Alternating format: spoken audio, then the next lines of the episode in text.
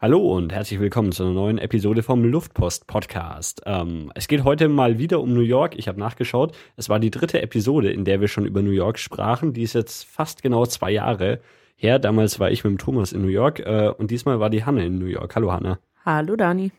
Ja, du warst ähm, vor kurzem erst in New York und New York war vor kurzem auch äh, ziemlich, ziemlich viel in den Medien wegen dem Hurricane Sandy. Genau, also ich habe mir das ganz gut ausgesucht und war vor, während und nach dem Hurricane in New York. Aber das war nicht der Grund, warum du nach New York gefahren bist, nehme ich an. Äh, nee, ich bin kein abstrakter äh, Wettertourist. Äh, vor allem ist dann auch nicht davor schon da gewesen. Nee, und es war auch davor nicht so abzusehen. Also so zu dem Zeitpunkt, wo wir in Deutschland los sind, war das noch nicht so, noch nicht so klar, was da passieren wird, glaube ich. Aber gab es irgendwelche Vorhersagen, dass da irgendwas äh, kommen wird oder? Also, mh, mm, also wüsste ich nicht. Also wir okay. haben auch so, bevor wir losgeflogen sind, nichts davon gehört, sondern es äh, ergab sich dann so, dass man das mitgekriegt hat, als wir dann dort waren. Ähm, ja, was wolltest du dann sehen? Ähm, also ganz ursprünglich so der, der eigentliche Grund für diese Reise war, dass mein Vater, also ich war mit meinen Eltern da, dass mein Vater den New York Marathon laufen wollte. wollte? Schon, ja. ähm, da, dazu kommen wir noch. Ja, also wir, wir, wir ordnen den, den, die ganze Hurricane-Geschichte dann chronologisch mit in die, die Reise ein, oder? Genau. Das heißt, wir, ja. wir, wir gehen es einfach so durch und der Hurricane war irgendwann so in der Mitte eurer Reise, oder wie? Ja, ja, so in der Mitte von unserer New York-Zeit. Wie lange warst du denn eigentlich insgesamt dort oder ihr? Ähm, in New York waren wir vom 25. Oktober bis äh, 5. November. Also, also so, zehn Tage ja, grob. Ja, ja. Und wo warst du sonst noch? Äh, in Washington, D.C. war ich noch. Und davon erzählst du auch? Äh, ja, würde ich gerne. Schön. Wenn, Gut. Wenn du möchtest. ähm, ja, dann lass uns vorne anfangen. Genau, also es war schon so eine, so eine Sache, die eben längerfristig geplant war. Ähm, Gerade weil es nicht so einfach ist, mit diesem Marathon da reinzukommen. Also weil der wahnsinnig begehrt und, und somit überlaufen ist. Und deswegen äh, kann man sich da entweder bewerben, um an so einer Verlosung für Plätze, also Teilnahmeplätze teilzunehmen, oder man bucht das über ausgewählte Reisebüros die einen dann dementsprechend finanziell äh, zur Kasse bitten. Aber, aber auch wenn man ausgelost wird, zahlt man trotzdem Kohle dafür. Ja, also man zahlt dann halt nur direkt die, die Teilnahmegebühr beim Marathon. Das sind glaub, irgendwas zwischen 300 und 400 US-Dollar. Okay. Was eh schon so im Verhältnis, so wenn man sich ein bisschen ausgeht, also die ganzen Marathongeschichten in Deutschland kosten normal so bis zu 100 Euro Teilnahmegebühr. Okay. Das glaube ich auch so bei anderen normalen Städte-Marathons, was man so, mhm. so zahlt. Aber New York ist eben, also ist auch die Teilnehmerzahl gedeckelt irgendwie auf, ich glaube, 50.000 Teilnehmer. Und äh, es sind aber ein Mehrfaches an, an Leuten, die da gern teilnehmen würden. Mhm. Und ähm, bei uns war es dann so, dass man dann eben über das Reisebüro entweder Hotel oder Flug mitbuchen musste. Ähm, und wir haben dann die Flüge bei denen mitgekauft. Aber dann darf man sicher am Marathon teilnehmen. Dann hat man einen sicheren Startplatz, ja. Okay. Und sonst bei der Verlosung kriegt man irgendwann im Vorfeld dann Bescheid, dass man. Ja, genau. Also ich dachte darf. erst, es ist relativ kurzfristig, das ist, läuft aber wohl immer schon so im Frühjahr ab für dann den Marathon im. Findet der eigentlich jedes Jahr statt? Ja, eigentlich schon. Doch, ja. Okay. Und, und immer irgendwann so, so im Herbst. Ja, also ich weiß gar okay. nicht, ob es dann mhm. ganz explizites mhm. Wochenende ist, wo es immer, aber es immer Ende Oktober, Anfang November, sowas. Okay. Und ihr wolltet dann quasi schon ein paar Tage vorher nach New York fliegen? Genau, also wir haben so wollten schon einen richtigen Urlaub drumherum. Also es gäbe mhm. auch so ein festes Package, äh, hätte es gegeben bei diesem Reiseveranstalter, wo man dann irgendwie drei Tage vorher hin und zwei Tage später zurückfliegt. Aber so, also wenn man nach Amerika fliegt, dann kann man da schon gleich irgendwie mehr machen. Mhm. Und gerade in New York, New York gibt ja viel her, auch für mhm. eine längere Zeit. Ja, dann fangen wir gleich mit New York an. Genau, äh, wir sind geflogen äh, direkt von München, Mhm. allerdings äh, nach Newark. Du damals auch, oder? Das ist ja in New Jersey draußen, Das oder? ist tatsächlich New Jersey. Ja, ja, den kenne ich. Ah, der ist so geiler, so 70er Jahre Teppichboden verlegt. so, so, so komisch brauner Teppichboden und so, das sieht richtig. Genau, also tatsächlich sind wir nicht nach New York geflogen, aber es macht ja nicht wahnsinnig viel Unterschied, so, Ja. auch von dem, wie man in die Stadt reinkommt. Wie, wie lange braucht man in die Stadt und wie, wie seid ihr in die Stadt gekommen? Mm, Also vielleicht ganz kurz erstmal, wir haben uns, also ich war schon zweimal in New York Mhm. und wir haben uns dieses Mal bewusst dazu entschieden, ähm, in Brooklyn zu wohnen und nicht in Manhattan. Mhm. Ähm, deswegen sind so gerade dieses, wie lange man in die Stadt braucht, äh, das dauert dann natürlich, äh, wenn man aus dem Westen, aus Newark kommt, nach Brooklyn runter, ein bisschen länger. Mhm. Weiß gar nicht, dreiviertel Stunde vielleicht mit dem Auto. Also wir sind mit dem Taxi gefahren, Mhm. weil es auch so mit öffentlichen, also es gibt dann schon so Busse, die fahren dann aber natürlich wieder irgendwo hin und kosten Mhm. auch irgendwie 20 Dollar pro Person und dann ist man zu dritt mit dem Taxi eigentlich ganz gut dran. Mhm. Mal kurz so zu den Stadtteilen irgendwie. Ja, wir können es zumindest einordnen, so, so ein bisschen, ja. Also, äh, der Thomas und ich, wir waren damals ja fast ausschließlich in, in Manhattan. Ja, Ähm, New Jersey ist äh, irgendwo, irgendwo im Westen davon. ja, New Jersey, der Staat ist halt so. Und- und auch- Das ganze, das ja. ganze Festland quasi westlich von New York City. Und da ist irgendwo, wie heißen die Flüsse? Ich kann es immer nicht unterscheiden. Ähm, es gibt den East River und den Hudson River. Der East River verläuft, äh, wie der Name Im sagt, Osten? östlich Yes. äh, von Manhattan. und der Hudson westlich. Genau. Okay. Und, noch weiter westlich vom Hudson kommt dann irgendwann Newark mit diesem Flughafen. Mhm. Genau. Und ähm, ja, also was man ganz gerne mal vergisst, also auch Manhattan ist, auch wenn es auf der Karte so ein bisschen aussieht wie eine Landzunge, ist tatsächlich auch eine Insel. Sieht man wegen der ganzen Straßen nicht so gut. Also da im Norden äh, verläuft auch, nee, nee, nee, du warst sogar schon drin, äh, verläuft hier so ein Fluss, genau. genau. ah, okay. Da ist innen drin so ein Fluss. Äh, Äh, es gibt, schauen, gibt tatsächlich heißt. so, so einen Fluss durch die Landzunge durch und macht draußen eine Insel. Genau, der Harlem River. Mhm. ähm, teilt so Manhattan von der Bronx, die dann im Norden kommt. Mhm. Also, also die, es gibt ja fünf Stadtteile von New York. Manhattan wohl der bekannteste. Mhm. Ähm, die Bronx, Queens, äh, Brooklyn und Staten Island. Mhm. Also. Manhattan hatten wir jetzt schon. Bronx, Dann- wie gesagt, äh, schließt im Norden an. Mhm. Und dann hat man äh, Queens und Brooklyn sind östlich von, von Manhattan. Da gibt es äh, keine, ich weiß gar nicht, wieder die Mhm. Abtrennung voneinander. Das ist eigentlich schon, geht so ineinander über. Das macht eigentlich einen Großteil der Fläche dann aus. Mhm. Ja. Ja. Und äh, dann hat man so im leichten Südwesten äh, Staten Island, das eigentlich so ein bisschen mehr ans, ans Festland Mhm. angegliedert ist als die anderen Stadtteile. Mhm. Mhm. Genau. Das sind so. Und du warst in, in Brooklyn. Genau, ich, äh, wir haben in Brooklyn gewohnt, die ganze Zeit, die wir in New York waren. Wie habt ihr denn gewohnt? Äh, wir haben, also die erste Nacht waren wir in einem Hotel, aber im Prinzip haben wir ein Apartment gemietet Mhm.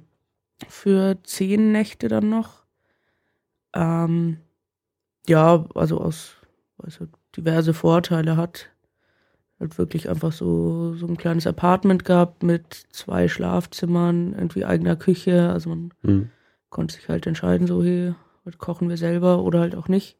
Ist das dann so ein Apartment, das eigentlich jemandem gehört, der nur im Urlaub war und es währenddessen vermietet hat? Oder ist das ein Apartment, das rein vermietet wird? Nee, war in dem Fall ein Apartment, das äh, vermietet wird. Und Okay. auch so den Eindruck, den wir hatten, so wie man so im Flur getroffen hat, äh, war das in dem Haus insgesamt recht viel so. Also dann gleich so am ersten Tag irgendwie so eine Frau getroffen, die da wohl jetzt mal so drei Monate in New York lebt Mhm. und die war da auch in dem Haus. Also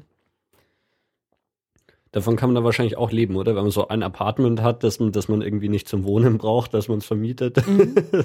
kann man davon ja, wahrscheinlich ganz gut leben. Bei, der, bei einem anderen New York-Reise davor haben wir mal in einem Apartment gewohnt, ziemlich direkt am Central Park. Mhm. Es hat auch so einen Mann, der hat irgendwie, also es war ein Bekannter von Bekannten, der irgendwie so ein Briefmarkenunternehmen hat und deswegen diese komische Central Park Adresse haben wollte und glaube ich sonst auch nur irgendwie das Ding vermietet hat. Das war wahnsinnig klein und ultra mhm. teuer.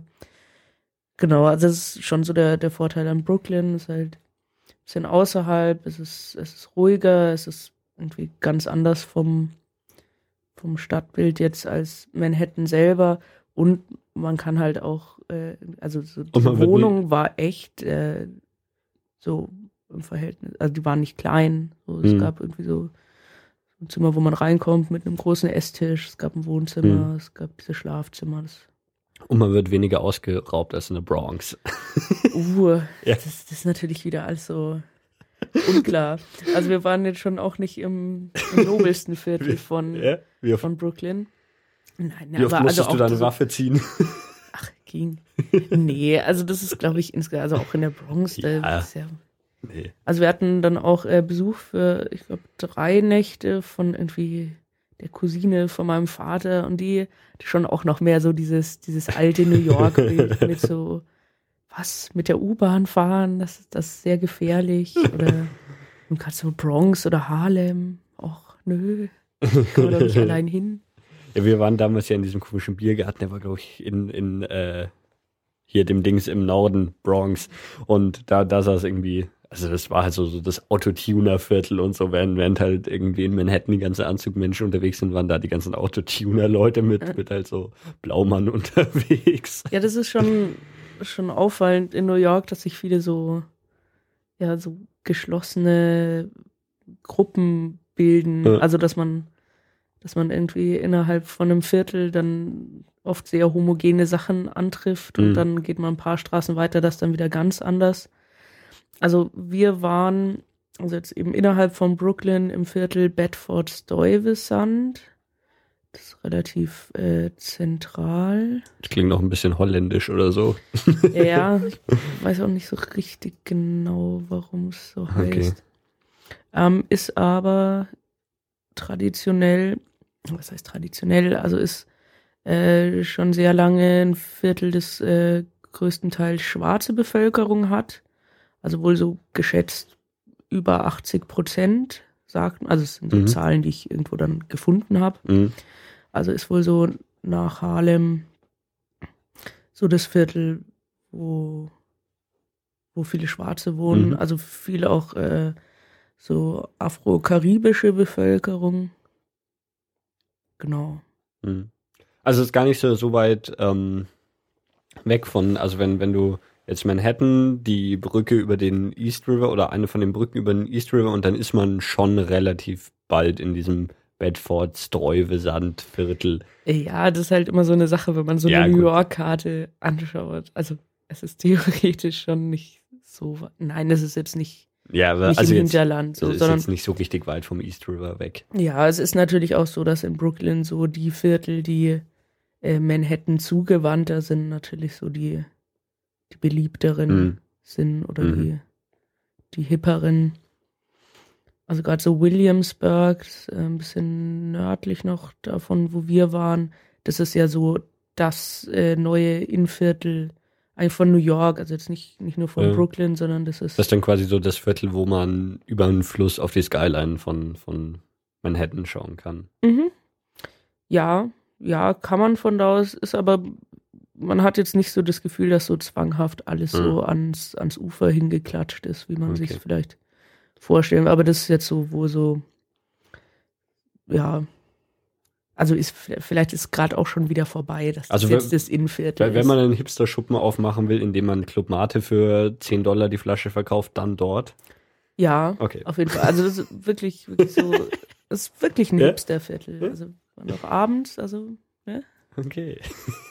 ohne, ohne deine Wollmütze überhaupt nicht vor die Tür gehen. Ne? Habt ihr, habt ihr euch ein paar Mal in den Café gesetzt, ein paar Blogartikel geschrieben und ähm, ja. Na gut, la, la, lass uns mal zu dem kommen, was, was ihr denn unternommen habt. Genau. Ähm, ja, wie gesagt, äh, die erste Nacht haben wir irgendwie in einem Hotel geschlafen noch, weil ähm, das mit dem Apartment erst für den nächsten Tag war. Und da, also wir sind am späten Nachmittag, frühen Abend angekommen und sind dann so ein bisschen noch da spazieren gegangen. Aber weißt du, was das Apartment ungefähr gekostet hat pro Nacht oder so? Ähm, ich glaube, es waren dann so irgendwas zwischen 80 und 100 Euro pro Nacht für uns drei. Oder okay. na, 100, 120. Okay. Irgend sowas, aber also ist im Endeffekt deutlich, deutlich günstiger gewesen als jetzt irgendwo ja. Hotels, also selbst als ein Hotel in Brooklyn. Ja. Genau.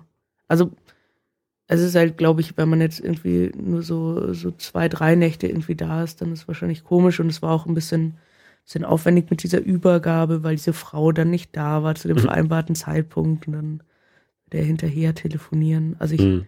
glaube, es geht ein bisschen viel Zeit dabei drauf, wenn man jetzt eh nur irgendwie zwei, drei Nächte da ist. Mhm. Aber sonst kann ich das auf jeden Fall empfehlen. Also das äh, Apartment hat irgendwie meine Mom rausgesucht und aber es gibt diverse äh, Internetseiten, die einfach so da so hm. vermitteln. Ja, also und du, du warst auch schon mal in New York? Ich war auch schon mal in New York. Ich glaube, ich war so zweimal in New York, einmal mehr so tagesausflugmäßig mhm. von Philadelphia damals und äh, einmal wirklich auch als Urlaub, so knappe Woche oder so. Das heißt, in der Episode sprechen wir wieder nicht über die Freiheitsstatue und das Empire State Building. Ach doch, gerne. Ja? nee. nee. also ich, ich fand schon ganz, ganz cool, so in, in dem Wissen dahin zu fahren, dass man da schon mal war. Mhm. Und so, also irgendwie finde ich, bei New York hat man ja schon so ein paar Punkte, wo man das Gefühl hat, das, das muss man gesehen haben, mhm. das ist jetzt so Pflicht. Und davon hatte ich halt viele Sachen, so die habe ich schon gesehen und dann konnte ich mich mehr so auf die spezielleren Sachen einschießen. Also insgesamt auch wirklich einigermaßen viel Zeit in die äh, Vorbereitung für die Reise mhm. gesteckt. Anders als jetzt, glaube ich, ihr damals. Ja. Ja, auch eher so mal dahin gefahren ja. Ja. Aber irgendwie gibt es in New York halt so wahnsinnig viel, mhm. Der sich schon für sinnvoll gehalten hat, sich so ein bisschen Plan vorher zu machen, mhm. damit man irgendwie möglichst viel dann doch mitkriegt mhm. und sieht. Ja gut, zu unserer Verteidigung, wir hatten natürlich einen, einen Local Guide dabei. Es sollte, es sollte kein Angriff werden. ähm, ja, was hast du denn rausgesucht? Was hast du die ersten Tage so unternommen? Mm, ähm, ja, also so das erste, so der erste richtige Ausflug, den wir gemacht haben, also so äh, die am ersten Tag sind wir wirklich so ein bisschen in unserem Viertel rumgelaufen mhm. oder also insgesamt so äh, die erste Nacht waren wir in Park Slope, also ein bisschen, bisschen westlicher noch. Mhm. Genau, einfach so ein bisschen Brooklyn erkundet. Ähm, unser erster Ausflug war dann in den Highline Park, was ich schon mal gehört habe. Ich kenne nur den Allgäu Skyline Park. Ja, nee, das ist eher, eher was anderes. Nee, der Highline Park ist so, so ein Projekt, also den gibt es auch, ich weiß jetzt leider nicht genau seit wann, aber also so innerhalb der letzten zehn Jahre irgendwann entstanden. Das ist ähm, ein Park, der auf einer alten Hochbahntrasse angelegt wurde.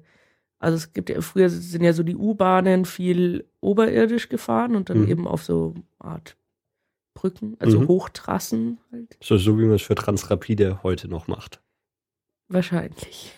Wir sind Transrapid gefahren in Shanghai. Ja. Uhu. Äh, ja, gut. Ja. Hey, und das hat jetzt echt nichts zu suchen. Und das ist ein Park auf so einer Trasse. Dann ist dieser Park ja nur so drei Meter breit. Das ist korrekt, ja. Okay. Das siehst du ganz richtig. Und ist es jetzt so ein Park im Sinne von, da wachsen so Blumen oder ist es oder was ist für ein Park? Ja, es ist schon ein Park, also der ganz bewusst angelegt wurde. Mhm. Also es gab halt diese Trassen da. Ah, jetzt verstehe und die ich den Namen so Highline. okay, ähm, ja, ja. Genau, also es ist äh, ganz bewusst angelegt mhm. aus diesen eben bisschen verwilderten Trassen und wirklich ganz schön, äh, ganz schön hergerichtet eigentlich. Also es gibt halt dann so alle paar Straßenblocks dann so ein Aufgang, wo man halt früher zur U-Bahn hochgegangen ist. Mhm. Ähm, genau, und das schlängelt sich halt so zwischen, zwischen den Gebäuden durch. Also es gibt an ein, zwei Stellen auch so Sachen, wo dann so ein Gebäude über dieser, dieser Trasse ist. Äh, es gibt Abschnitte, wo es wirklich recht schmal ist, wo halt einfach so zwei U-Bahnen nebeneinander vorbeigepasst haben. Aber es gibt dann auch so, so Plattformen, wo dann äh, auch zum Teil so Liegestühle rumstehen. Es gibt ein paar Abschnitte, wo man selber auf so einer Brücke läuft und äh, drunter so die Vegetation ein bisschen Mhm. in Ruhe gelassen wurde. Kostet es Eintritt oder ist das sowas allgemein Äh, zugänglich? das, ist ein, das ist ein öffentlicher Park, kostet Okay. keinen Eintritt, ähm, hat Öffnungszeiten, also irgendwie so von morgens um sieben Mhm. bis abends um zehn ist es offen. Ähm, genau, aber ansonsten läuft man da dann quasi einfach irgendwie so die alte, irgendeine alte U-Bahn-Strecke ab. Das ist geil. Ist sicher auch so, so der schmalste und dafür längste Park der Welt oder sowas. Nee, Und also ist echt schön, Ja. schön angelegt. Also man merkt halt auch, dass es jetzt noch nicht seit 30 Jahren da ist, sondern dass es recht Mhm. modern angelegt ist. Ähm, genau, aber Mhm. es ist äh, echt, echt schön zum, Mhm. zum Durchlaufen und man hat halt irgendwie auch ganz interessante Blickwinkel irgendwie auf die Straßen und Mhm. auf die Gebäude. Genau, und weiß gar nicht, also es geht schon so, kannst mal anschauen, also das äh, Ganze ist so in diesem Meatpacking District am Übergang zu Chelsea. Können vielleicht mal reinschauen, das ist relativ im Westen, also man sieht zum Teil auch auf den, auf den Hudson River. Äh, in Manhattan. Nee, Ach, der, der ist in Manhattan? der ist in Manhattan, Verzeihung. Das, äh, Okay. Also man kann dann einfach mit der U-Bahn so, ich glaube, wir sind zur 14. Straße gefahren ähm, und sind das Ganze dann so von, von Süden nach Norden hochgegangen. mhm. Und es geht dann schon über so ja, knapp 15 Blocks oder so. Mhm. Also schon geht eine Weile vor sich hin. Abgefahren, ja. Ja, das, das war so der Highline Park. Genau, ähm, danach sind wir noch äh, zum Chelsea Market gegangen, weil das so in den Reiseführern irgendwie Mhm. ganz nett angepriesen wurde. Ähm, also war wohl früher so, so eine Markthalle und ich habe es mir auch so ein bisschen in die Richtung vorgestellt, auch so von den Beschreibungen.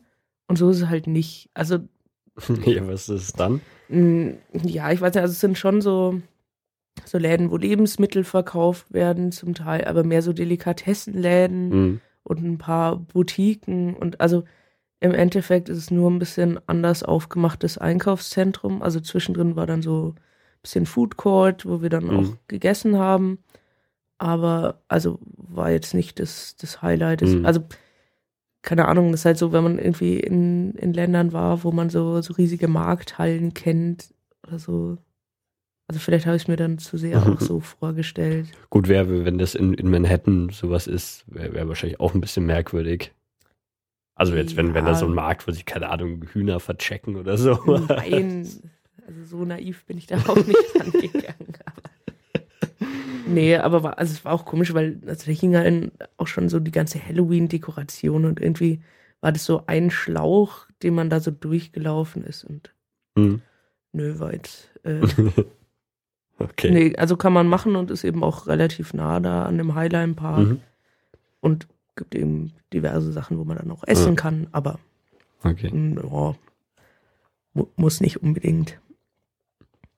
Genau, und dann sind wir im Prinzip da so in der Ecke noch ein bisschen rum. Gibt auch ganz nette Läden. So, ich hatte mir insgesamt für New York hat er irgendwie eine schon recht äh, reichhaltige Kultur an Plattenläden. Mhm. Und da hatte ich ein paar rausgesucht. Da waren so in der Gegend ein paar Sachen. Genau. Das war Ja. so. Ähm, insgesamt wirst du zum Rumkommen. Mhm. Wir sind ähm, tatsächlich mit der U-Bahn gefahren, wobei das Bussystem auch, auch ganz gut ist. Ähm, Okay, Bus bin ich nie gefahren. Also wir sind nur eine U-Bahn gefahren, aber. ja, mh, Also es ist irgendwie auch ein bisschen schwieriger, an diese Pläne dran zu kommen. Das ist ein bisschen merkwürdig. Es hat ein bisschen gedauert, bis wir einen hatten. Mhm. Aber dann ist schon ganz, ja. Ist das so, dass das Bussystem und das U-Bahn-System irgendwie zum gleichen Provider gehören, so wie man das jetzt in. Ja.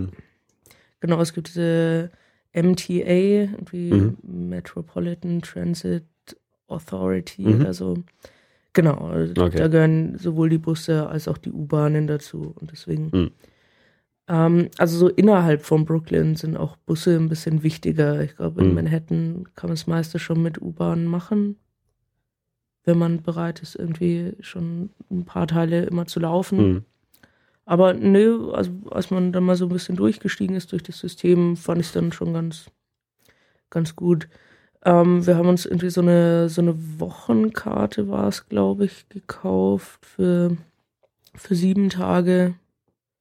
Mhm. Ähm, ja, das lohnt sich im Prinzip schon. Also ich glaube, die kostet so Hm. knapp 30 Dollar oder so. Und sonst jede Einzelfahrt kostet, glaube ich, schon so um die 2 Dollar oder sowas. Und dann kommt, also es war so, da, dass du von, von Brooklyn irgendwie äh, gemütlich mit einer U-Bahn nach, nach Manhattan rübergekommen bist. Genau. Also ich weiß nicht, wer es ein bisschen kennt. Äh, es gibt ja dieses ähm, U-Bahn-System in New York, dass es so Local Trains und Express Trains gibt, Mhm. die meistens äh, ziemlich dieselbe Route haben, aber die einen eben so nur größere Stationen anfahren und die anderen so ein bisschen bummelzugmäßiger. Und durch diese Express Train, also da waren wir auch äh, an einer Haltestelle, wo es das zum Glück gab. Hm. Also man ist schon sehr schnell in, also wirklich sehr zentral in Manhattan drin. Ja. Also trotzdem halbe Stunde Mhm. oder so mit Sicherheit, aber genau. Also es gibt immer so Leute, die behaupten, dieses äh, das U-Bahn-System in New York wäre so schwer zu verstehen. Das konnte ich irgendwie nicht so nachvollziehen. Also es gibt halt so weiße Punkte und schwarze Punkte auf dieser Karte und die einen sind halt Expresshaltestellen und die anderen sind lokale Haltestellen und das war es dann eigentlich auch schon, was man, was man Hm. verstehen muss an der Sache. Ich kann mich gar nicht mehr dran erinnern, ob, aber ich hatte auch keine merklichen Probleme mit dem U-Bahn-System. Aber Ja, also es ist halt das dann das, wo sie die Linien mit Buchstaben unterscheiden oder so? Also ich kann mich noch dran erinnern, dass bei uns gab es die Linie 9, A, B und C, aber ich weiß nicht, was da der Unterschied war. Mm, Also vielleicht war es auch was Ich anderes. glaube, es gibt sowohl Linien, die Buchstaben als Bezeichnung haben, als auch welche, die Zahlen haben. Klingt vernünftig. Also bei uns fuhren die A und die C und die C war der Express Train Okay. und die A der, der Local Okay. Train. Ähm, deswegen. Hm. Ja, wha- whatever. Genau, also meist gibt halt dann immer wieder so Änderungen und so auch so Durchsagen in der U-Bahn versteht man halt größtenteils eher nicht. und es gibt jetzt keine so, so Anzeigetafeln wie bei uns, dass man so, Hm. oh, Ja, gen generell ist ja das U-Bahn-System so, so ein bisschen älter. Mhm. Also mit so, so, auch mit ihren Magnetkarten zum Durchziehen und sowas. Ja, ja eben, das das irgendwie so ein bisschen. hab ich auch extra mitgebracht. Ja. Die haben ja bei uns damals auch nur so jedes fünfte Mal funktioniert. Ich weiß nicht, haben die bei dir besser funktioniert? Nee, das war auch, also schon auch ein paar traumatische Erlebnisse. Wenn es dann so an manchen U-Bahn-Stationen gibt es dann nur einen Eingang und dann manchmal nimmst du halt die Karte nicht an, weil Ja. du es entweder zu schnell oder zu langsam durchgezogen hast. Und du weißt auch nicht, ob es jetzt zu schnell oder zu langsam war. Einmal hatte ich dann fünf Leute hinter mir und ein Mann ist total ausgerastet, weil es irgendwie nicht geklappt hat, dass ähm, ja, meine Karte angenommen wurde. Mhm. Ja, Naja, machen wir also weiter es mit ist deinem. schon verwunderlich, dass die nicht solche haben, die Hm. man nur über so einen Scanner drüber zieht. Ja. Aber ja, funktioniert ja. Äh, irgendwie. Naja, machen wir noch ein paar, paar Unternehmungen. Unternehmungen. Ähm, am nächsten Tag, so am Samstag, glaube ich, äh, waren wir in Coney Island. Auch sowas, äh, was so eine der, der alten Legenden so in New York ist oder eine der Sachen, für die Brooklyn bekannt ist. Coney Island war früher so ein riesiger Vergnügungspark. Ja, also, also irgendwas sagt's mir, aber Ja, das ist irgendwie, also das ist schon auch so ein Ausflugsziel für hm, viele New Yorker, zumindest früher gewesen. Also es ist auch so, dieser Vergnügungspark ist schon reichlich runtergekommen mittlerweile.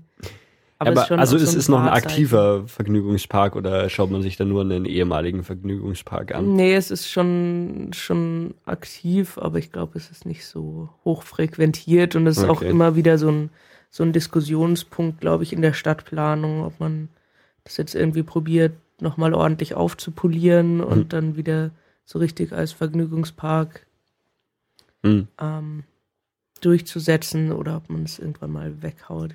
also es gibt ja diesen Cyclone, eine ziemlich berühmte Achterbahn. Das ist halt so eine, die noch so aus Holz gebaut Mhm. ist. Genau. Und die kann man auch noch fahren. Okay, ja. Und sonst ist halt so, so Coney Island hat man halt so eine, so eine breite Uferpromenade und Sandstrand, also künstlich. Hm. an. Ähm, genau, also ich meine, da waren wir jetzt mit, also ich glaube, als wir da waren im Oktober, durfte man da auch schon nicht mehr baden, also sind die Strände dann geschlossen. Mhm. Gut. Ähm, aber sonst ist halt. Ja, generell, wie war es wie war's Wetter so? Das Wetter war tatsächlich äh, zunächst mal ganz gut. Also es Äh. war auch äh, ein Ticken wärmer noch als, als hier in Mhm. Deutschland oder in München zu dem Zeitpunkt. Also, keine Ahnung, zwischen plus 10, plus 15 Grad. Also Hm. schon ganz, ganz angenehm so, um unterwegs zu sein. Also man musste sich jetzt nicht krass einpacken, Bis es dann irgendwann regnerisch wurde, ja. bis es dann Leicht. irgendwann hurricanisch wurde. ähm, genau, also Coney Island war so, ja, wollte ich, wollte ich mal gesehen Mhm. haben. Und das, äh, das ist dann wohl eine Insel, so wie es der Name sagt, oder? ja, hm, es ist halt so ein bisschen vorgelagert. Also ich weiß nicht, ob es eine reine Insel ist. Schauen wir mal nach, wo das liegt. Nee, nee, es ist keine Insel, es ist halt irgendwie so. Achso, die nennen es nur Island. Nee, ist tatsächlich keine Insel. Das ist ja ein Witz. Betrug. Tut mir leid. Hab's mir nicht ausgedacht. Also es ist so, so im Süden da unten dran an äh, Brooklyn, oder? Ja. Okay. Also man kann da auch direkt mit der U-Bahn hinfahren Hm. und das ist ganz lustig, wenn man da ankommt, weil es da auch eben so eine so ein bisschen so eine ethnische Enklave ist, also so dieser südliche Teil von Brooklyn wurde schon sehr früh so von russischen und osteuropäischen Einwanderern irgendwie für sich beansprucht und so, wenn man da so in der Einkaufspassage ist, auch viel Sachen in kyrillischer Schrift und auch ähm, so vom von den Leuten, die da unterwegs sind, äh, sieht man doch okay. ganz deutlich so, so russische und osteuropäische Einflüsse. Auch so von den Restaurants, die es gibt. Okay. Das ist also so wie, wie Chinatown, nur Russia Town. Äh, Ja, also jetzt auch nicht so. Also dadurch, dass es in so einem Stadtteil außerhalb ist, ist es Hm. halt nicht so, nicht so konzentriert, aber also wir waren da ja jetzt zu einem Zeitpunkt, wo so diese Strandsache, also wo es nicht so voll Hm. ist mit Touristen, sondern eher also wahnsinnig viele Rentner, nur alte Leute unterwegs. Ich dachte, die sind alle in Florida. Ja, ich glaube, so, wenn man nicht die Gelegenheit nach Florida abzuhauen, dann nimmt man so den südlichsten Punkt von Brooklyn, Okay. Coney Island. Ja, und da gibt's dann noch Nathan's Famous Burger. Nein, nicht Burger, Hotdog. Hm. Okay. Ähm, das ist auch so eine, so eine uralte Institution, die dann 5 Dollar für einen Hotdog verlangen, weil sie berühmt sind. Hm. Jo, kann man machen. Ja. Hast du einen gekauft? Klar, Ja? war geil. Ja. Waren da dann auch so, so komisch Essiggurken gehäckselt drauf oder sowas?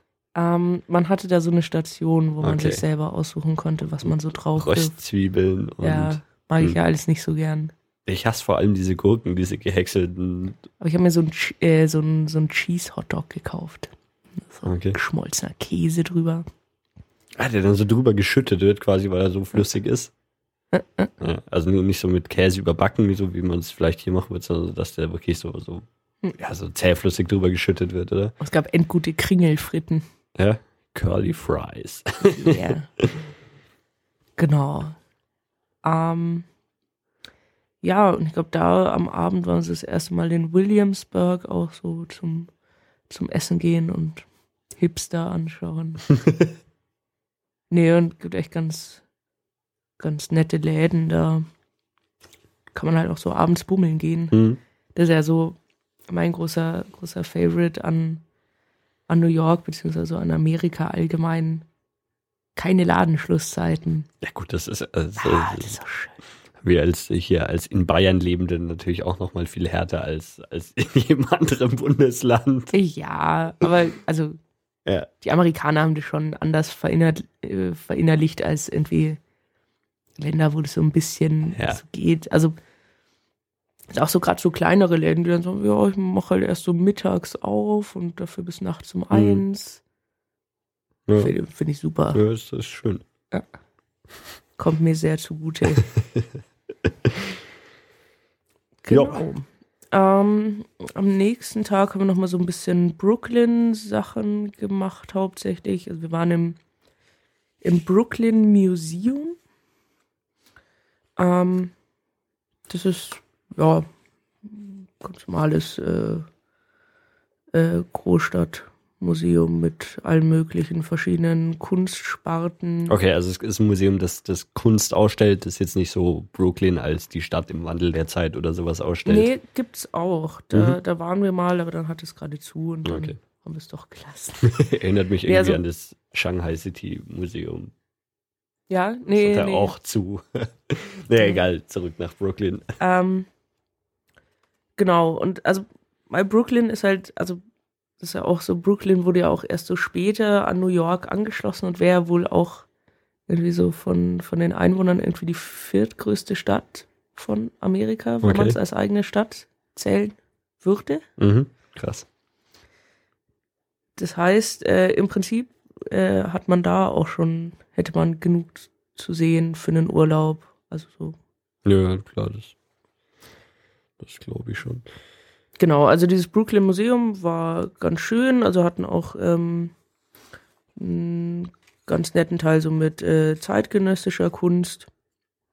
Mhm. Ähm, ist halt jetzt im Verhältnis, ich glaube, wenn man so, so das erste Mal in New York ist, dann entscheidet man sich wahrscheinlich doch im Endeffekt für die, für die größeren namhaften Mhm. Museen in Manhattan. Aber wenn man in Brooklyn ist, ist so, ist auf jeden Fall einen Besuch wert. Mhm. Also ich hatte Glück und hatte ähm, so eine ganz gute Ausstellung, die da gerade so eine, so eine Wanderausstellung war. Mhm. Ja, ein nettes Museum. Okay.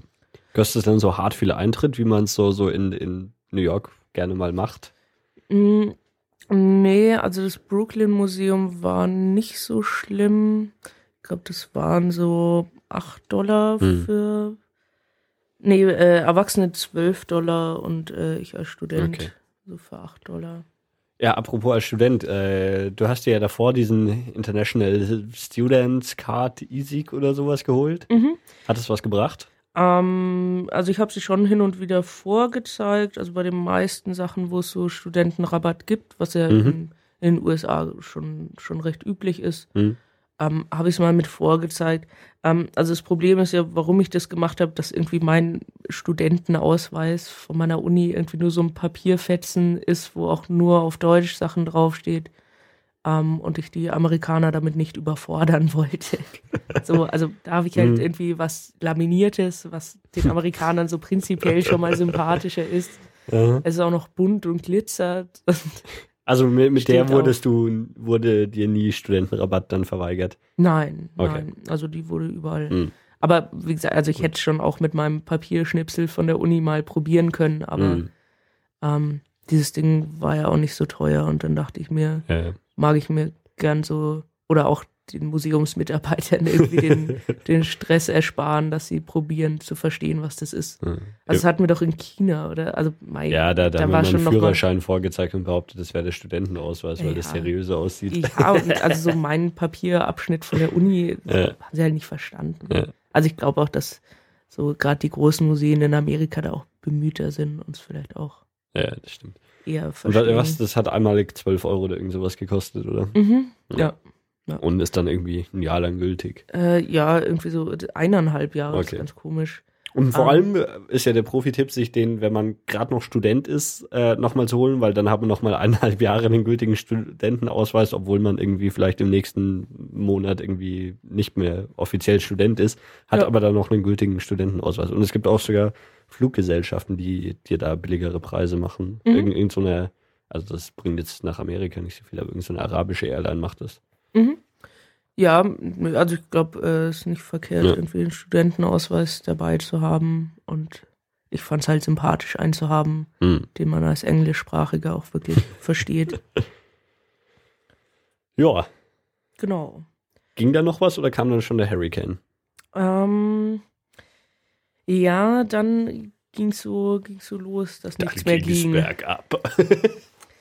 Ähm, nee, irgendwie am Sonntag sind dann, ist dann diese Cousine von meinem Vater mit ihrer Tochter noch vorbeigekommen, ähm, die dann so für vier Tage bei uns waren und Mhm. äh, vom Timing leider noch deutlich schlechter erwischt haben als wir.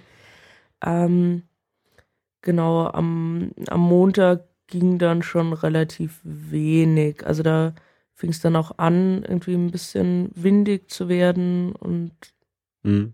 Äh, hat Aber hatte sich das geregnet. dann so zum Beispiel schon am Sonntag oder am Samstag schon angekündigt, dass man so, so wusste, so, okay, wahrscheinlich wird dann am Dienstag oder wann auch immer der, der Hurricane dann wirklich Vom Wetter kam? her oder von dem, was man Ja, gehört hat? ja, nee, jetzt so von, von Medien und sowas. Ja, also wir hatten ja äh, eigenen, eigenen Fernseher in der Mhm. Wohnung und ähm, auch Internet und alles. Ähm, ja, das hat sich dann schon so übers Wochenende angekündigt, wobei es halt ziemlich lang recht schwer war, rauszuhören, ähm, wie ernst es jetzt wirklich ist. Mhm. Weil das Problem mit amerikanischen Nachrichten ist ja, dass sie doch ganz gern mal zur Übertreibung neigen oder Mhm. zur, also Sachen brisanter zu machen, als sie sind. Mhm. Also meine Mutter hat sehr früh irgendwie so das Gefühl gehabt, so, boah, das wird richtig krass. Und ich habe dann so ein bisschen gegengesteuert. Ach, die übertreiben, Mhm. Kommt gar nichts und so. Ähm, es kam dann irgendwann auch die Betreuerin von diesem Apartment vorbei und äh, so, ja, äh, man solle sich doch ein bisschen äh, Vorräte anschaffen und also Das ist auch so, wurde so im, geil amerikanisch, oder? Sich so, so Dosen in den Keller zu stellen ja, oder so. ja, auf jeden Fall. Also das wurde auch im, im Fernsehen in den Nachrichten empfohlen. Ähm, haben wir dann auch ein Stück weit gemacht, wobei jetzt nicht so übertrieben. Mhm. Also wir waren dann irgendwie ein paar Blocks weiter in einem etwas größeren Supermarkt und da war schon echt so für, für Montagvormittag, es war echt voll und es war auch von der Stimmung her ein bisschen, bisschen angespannt so. Also hat schon gemerkt, dass, dass die Leute das schon ernst nehmen Mhm. und War der Supermarkt dann so leer gekauft, dass so, so keine Ahnung, Regale mit so Mhm. Standardwaren wie Milch oder sowas dann komplett leer waren? da jetzt nicht, weil es wirklich ein bisschen größerer Supermarkt Mhm. war. Also für amerikanische Verhältnisse wieder nicht, aber so für, für so Großstadt-Supermärkte. Äh, wir hatten es in ein paar so kleineren ähm, Supermärkten, so die direkt bei uns um die Ecke waren. Da waren dann so am Nachmittag, waren so die, also die größeren Wassereinheiten, also so jetzt so diese drei Liter, Mhm. Liter Kanister, die man sich für daheim kauft, äh, waren zum Teil ausverkauft. Okay. Ja. Also es äh, griff schon so ein bisschen, bisschen Panik um Mhm. sich. Und Aber also jetzt keine schreienden Menschen auf der Straße, aber so, also ich finde schon, dass so am, im Supermarkt an der Kasse man gemerkt hat, die Leute sind irgendwie äh, schon, schon besorgt. Es ist, ist auch abstrakt, weil also so die, die meisten irgendwie, wenn dann so, so Katastrophen wirklich kommen, die kündigen sich halt nicht so an. Mhm. Also so, wenn du jetzt irgendwie so den, den Tsunami, den es irgendwie mal, wann war das, 2002 oder sowas gab und da, das war halt plötzlich da, aber so, so mit so, ja, boah, morgen oder so könnte dann was passieren oder so. Es ist so eigentlich auch ein abstraktes Gefühl. Ja, und es war eben auch wirklich vorher nicht so richtig klar, wie, wie schlimm das jetzt Mhm. wird. Was insgesamt so an dieser amerikanischen Berichterstattung immer recht merkwürdig ist, also dieser Hurricane ist ja auch so in der Karibik zuerst aufgeschlagen Mhm. und das hat man im Internet auch nachverfolgen können. Mhm. Aber so die, die amerikanischen Nachrichten blenden das komplett aus. Also wir hatten schon auch mehr so Lokalsender, die sich dann natürlich eher auf New York konzentrieren. Mhm. Aber ich finde schon, dass da so dieser, dieser globale oder, oder etwas weiter gefasstere Zusammenhang, der, der wird da dann komplett ausgeblendet und nur noch dieses, was ist mit uns? Ja. Das ist äh, Ja, schon immer wieder erschreckend, so dass die Leute, selbst wenn sie sich dafür interessieren, so gerade über, über die Massenmedien in den Mhm. USA wenig Möglichkeiten haben, sich für den Rest der Welt zu interessieren, weil sie nicht darüber informiert werden. Also es sind in der Karibik schon Leute gestorben zu dem Zeitpunkt. ja. Ähm, und irgendwelche Wettertypen im Fernsehen wedeln halt rum und sagen, du sollst dir mehr Wasser kaufen. So, Ja, ja äh, wie, wie ist es dann letztendlich gekommen? Ähm, also es war dann am Montag eben so, da waren wir eben noch, noch einkaufen vormittags. Man hat dann übers Fernsehen mitbekommen, dass ab nachmittags die öffentlichen Verkehrsmittel eingestellt werden. Mhm. Also Montagnachmittag. Mhm. Mm, Ich weiß gar nicht, so ab vier oder fünf sind keine, keine Busse mehr, keine U-Bahn mehr. Und ähm, wir sind dann abends noch irgendwo bei uns in der Nähe essen gegangen. Also da gab es eigentlich auch immer relativ Mhm. relativ coole Auswahl, egal wo man ist. So das Gefühl, so Essen gehen in Mhm. New York kann man schon immer. Mhm.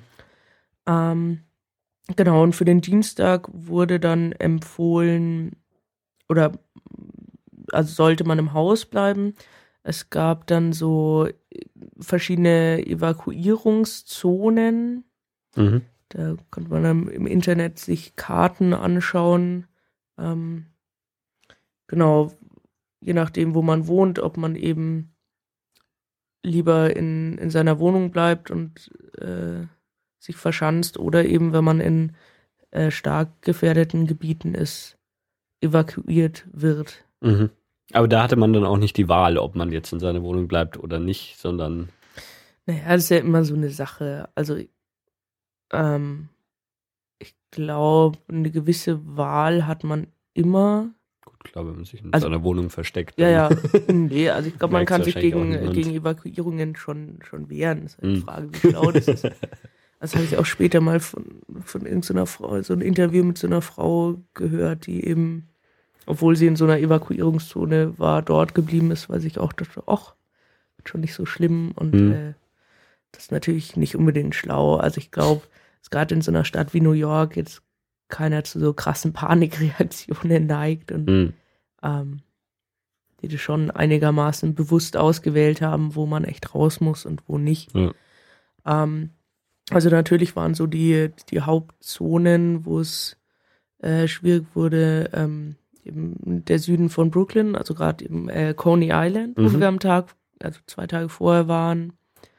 Ähm, Staten Island natürlich auch irgendwie von quasi allen Seiten Mhm. heftig betroffen.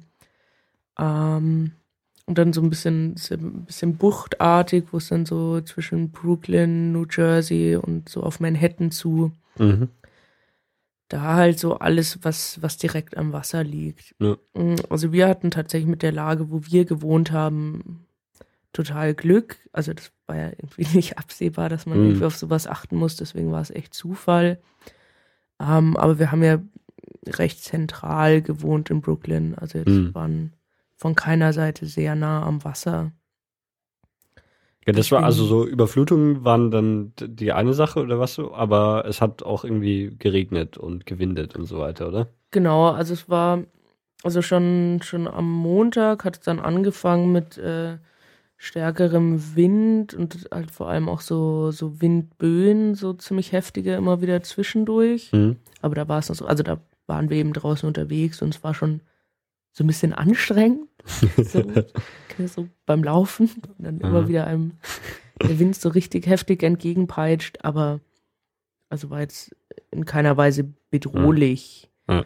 Soweit. Also es waren dann auch ab ähm, Montag Nachmittag so die ganzen Parks und so geschlossen, weil natürlich so bei so einer Sturmgeschichte äh, runterfallen der Äste und so natürlich eins der, der größten Themen sind oder umstürzende Bäume.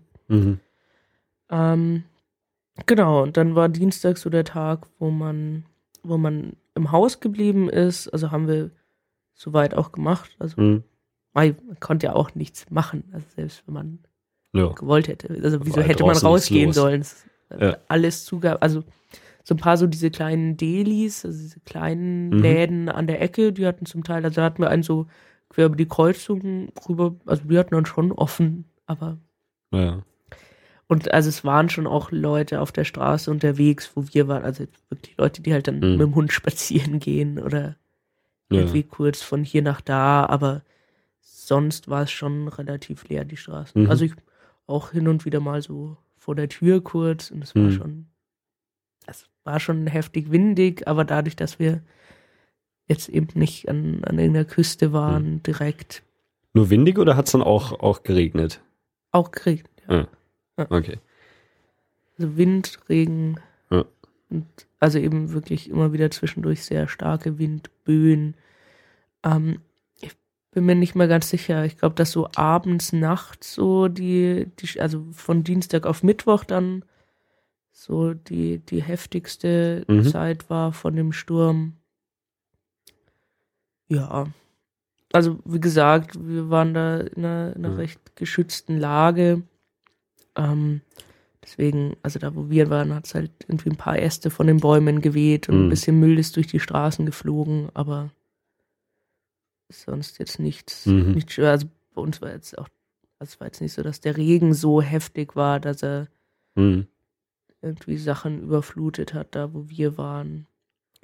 Und wie, oder ab wann, also wenn, wenn dann quasi der, der, der Höhepunkt so vorbei war, äh, wie, oder wie, ja, wie, wie lange hat das gedauert, bis, bis dann irgendwie das, das wieder einigermaßen sich erholt hat oder generell wie, ja, bis, bis quasi diese, dieses Ausgehverbot in Anführungszeichen dann, dann wieder aufgehoben wurde oder sowas? Ähm, also im Prinzip war es am Mittwoch schon wieder so, dass man unterwegs sein konnte. Mhm. Ähm, wobei natürlich ein Großteil der Sachen noch geschlossen hatte. Also ähm, oder das, das Hauptproblem der Nachwirkungen an der Geschichte war halt, dass die öffentlichen Verkehrsmittel komplett lahmgelegen sind. Mhm. Ähm, also zunächst am Mittwoch ist glaube ich, so gut wie gar nichts gefahren überhaupt. Weil sie nicht konnten oder weil sie nicht wollten? Ähm, ich glaube, gewollt hätten sie schon. Okay. Also, ist natürlich auch schwer so zu beurteilen von außen. Na gut, also, wenn, wenn jetzt ein U-Bahn-Schacht voll mit Wasser steht, dann. Genau, sie also ich glaube, dass sie halt gerade am Mittwoch noch sehr damit beschäftigt waren, überhaupt die, äh, äh, die Maßnahmen zu planen, die ähm, die jetzt in Bewegung gesetzt werden müssen, um dieses System wieder zum Laufen zu kriegen. Also mhm. ich meine jetzt zum Beispiel Busse hätten jetzt vielleicht noch nicht so große Probleme gehabt, mhm. hätte man schon fahren lassen können, aber mhm. so allein zu entscheiden, was lasse ich fahren, was nicht. Ja. Ähm, genau, also U-Bahn waren eben wirklich, ähm, es waren halt so gut wie alle Tunnel, gerade so zwischen Manhattan und Brooklyn, sind voll gelaufen. Mhm das war so eins der dringlichsten Probleme. Also sowohl äh, von U-Bahn als auch Autotunnel. Mhm. Und äh, da kam halt so ein bisschen mehr als sonst zu tragen, dass diese ganze Geschichte halt eine Insel ist. Und äh, man da quasi nicht so richtig weggekommen ist.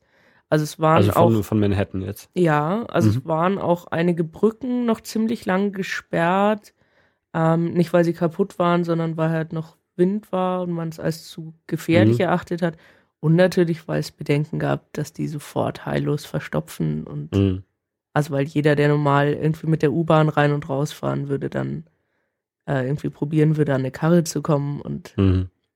Also dafür diese Brücken einfach nicht ausgelegt sind. Also New York ist ja insgesamt äh, verkehrstechnisch, also gerade was Autoverkehr angeht, relativ an seinen Grenzen eh mhm. schon. Ähm, aber eben davon ausgehend, dass ein Großteil der Leute überhaupt kein Auto hat und hauptsächlich die U-Bahn nutzt. Hm. Ähm, War die von Stromausfällen betroffen? Waren wir nicht. Ähm, zwar schon auch Haupt, also in Brooklyn gab es das schon auch viel, ähm, so im Süden eben direkt an der Küste. Mhm. Genau, aber sonst äh, Südmanhattan ist ja so der Bereich gewesen, der mit diesen Stromausfallsachen am, am härtesten zu kämpfen hatte. Mhm. Ähm, von der Zerstörung her war, glaube ich, Staten Island, so das, wo es, also wo wirklich Einfamilienhäuser komplett weggerissen Okay. wurden und ähm, was natürlich auch an der ganz anderen Bebauung liegt. Hm, klar. Also insgesamt so die, die Küste von New Jersey, das waren auch so die Sachen, wo man wirklich im Fernsehen die, die schlimmsten Bilder gesehen hat, wo halt wirklich Hm. einfach Häuser irgendwie zusammengesackt und ein Mhm. Stück weggerissen wurden. Genau. Aber so im, im Zentrum von Brooklyn, also zum Glück keine Probleme Mhm. es gab mit Strom. Warst du dann irgendwann mal wirklich an so einer U-Bahn-Station, wenn da so, so eine Treppe runtergeht und dann stand da einfach gerade das Wasser oder wie, wie, wie sah das aus? Habe ich live nicht gesehen, aber Mhm. auch weil sie größtenteils schon oben so beim Zugang vom Gehweg jetzt äh, schon dicht gemacht wurden und Mhm. so von den Bildern her, die ich gesehen habe, war es meistens erst so ab dieser Zwischenplattform, wo man so Okay. die Tickets kauft, dass Ja. so von da an runter dann Mhm. Ähm, das überschwemmt war. Genau. Ja, und irgendwie so dieses, dieses Freipumpen dieser Tunnel war natürlich auch irgendwie so eine, so eine monströse Aufgabe, glaube Mhm. ich. Ähm, viel dann auch irgendwie von sonst woher so, so Pumpen organisieren würden, weil diese, diese Mengen an Wasser sind Mhm. ja einfach unvorstellbar, die da rauszukriegen.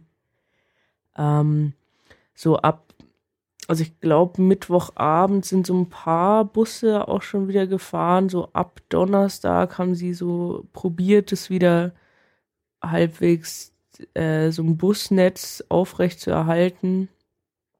Äh, am Donnerstag gab es auch schon die ersten Shuttlebusse von Brooklyn nach Manhattan, ähm, weil das Problem ja ist, oder was heißt Problem? Normalerweise ist es ja überhaupt kein Problem. Aber diese Busnetze sind äh, nur stadtteilintern ausgerichtet. Mhm. Also es gibt ein Bussystem für, für Manhattan, eins für Brooklyn, Mhm. Queens. Ähm, die Bussysteme sind nicht darauf ausgelegt, zwischen den Stadtteilen hin und her zu fahren, Mhm. weil es dafür ja die U-Bahn gibt. Ähm, deswegen gab es zunächst mal eigentlich überhaupt keine Möglichkeit, äh, zwischen Brooklyn und Manhattan hin und her zu kommen. Mhm. Ähm, Außer halt sind- zu Fuß über Brücken laufen. Genau, also wir sind am Mittwoch, also direkt am Tag nach dem Sturm, halt äh, losgezogen, weil dann musste man nicht mehr irgendwie in der Wohnung bleiben und Mhm. im Endeffekt wollte man ja auch wissen, was, was los ist.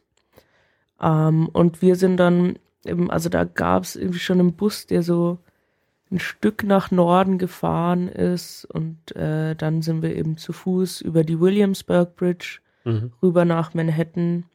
Ähm, also diese Cousine von meinem Vater, die zu Besuch war, die sind, glaube ich, mit dem Taxi irgendwie rumgefahren.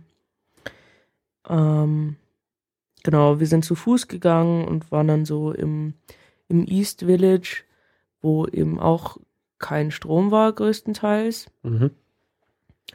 Ähm, genau, aber viele von den Läden haben sich da schon sehr ähm, ja, gut mit arrangiert. So. Also wir waren in einem Café, da war halt insgesamt so hauptsächlich mit Kerzen beleuchtet und die haben irgendwie von Bekannten, die weiter im Norden sind, irgendwie ein paar, paar so Thermoskannen mit Kaffee äh, geholt Mhm. und haben den dann verkauft, weil ihre ganzen Kaffeemaschinen und so nicht gingen.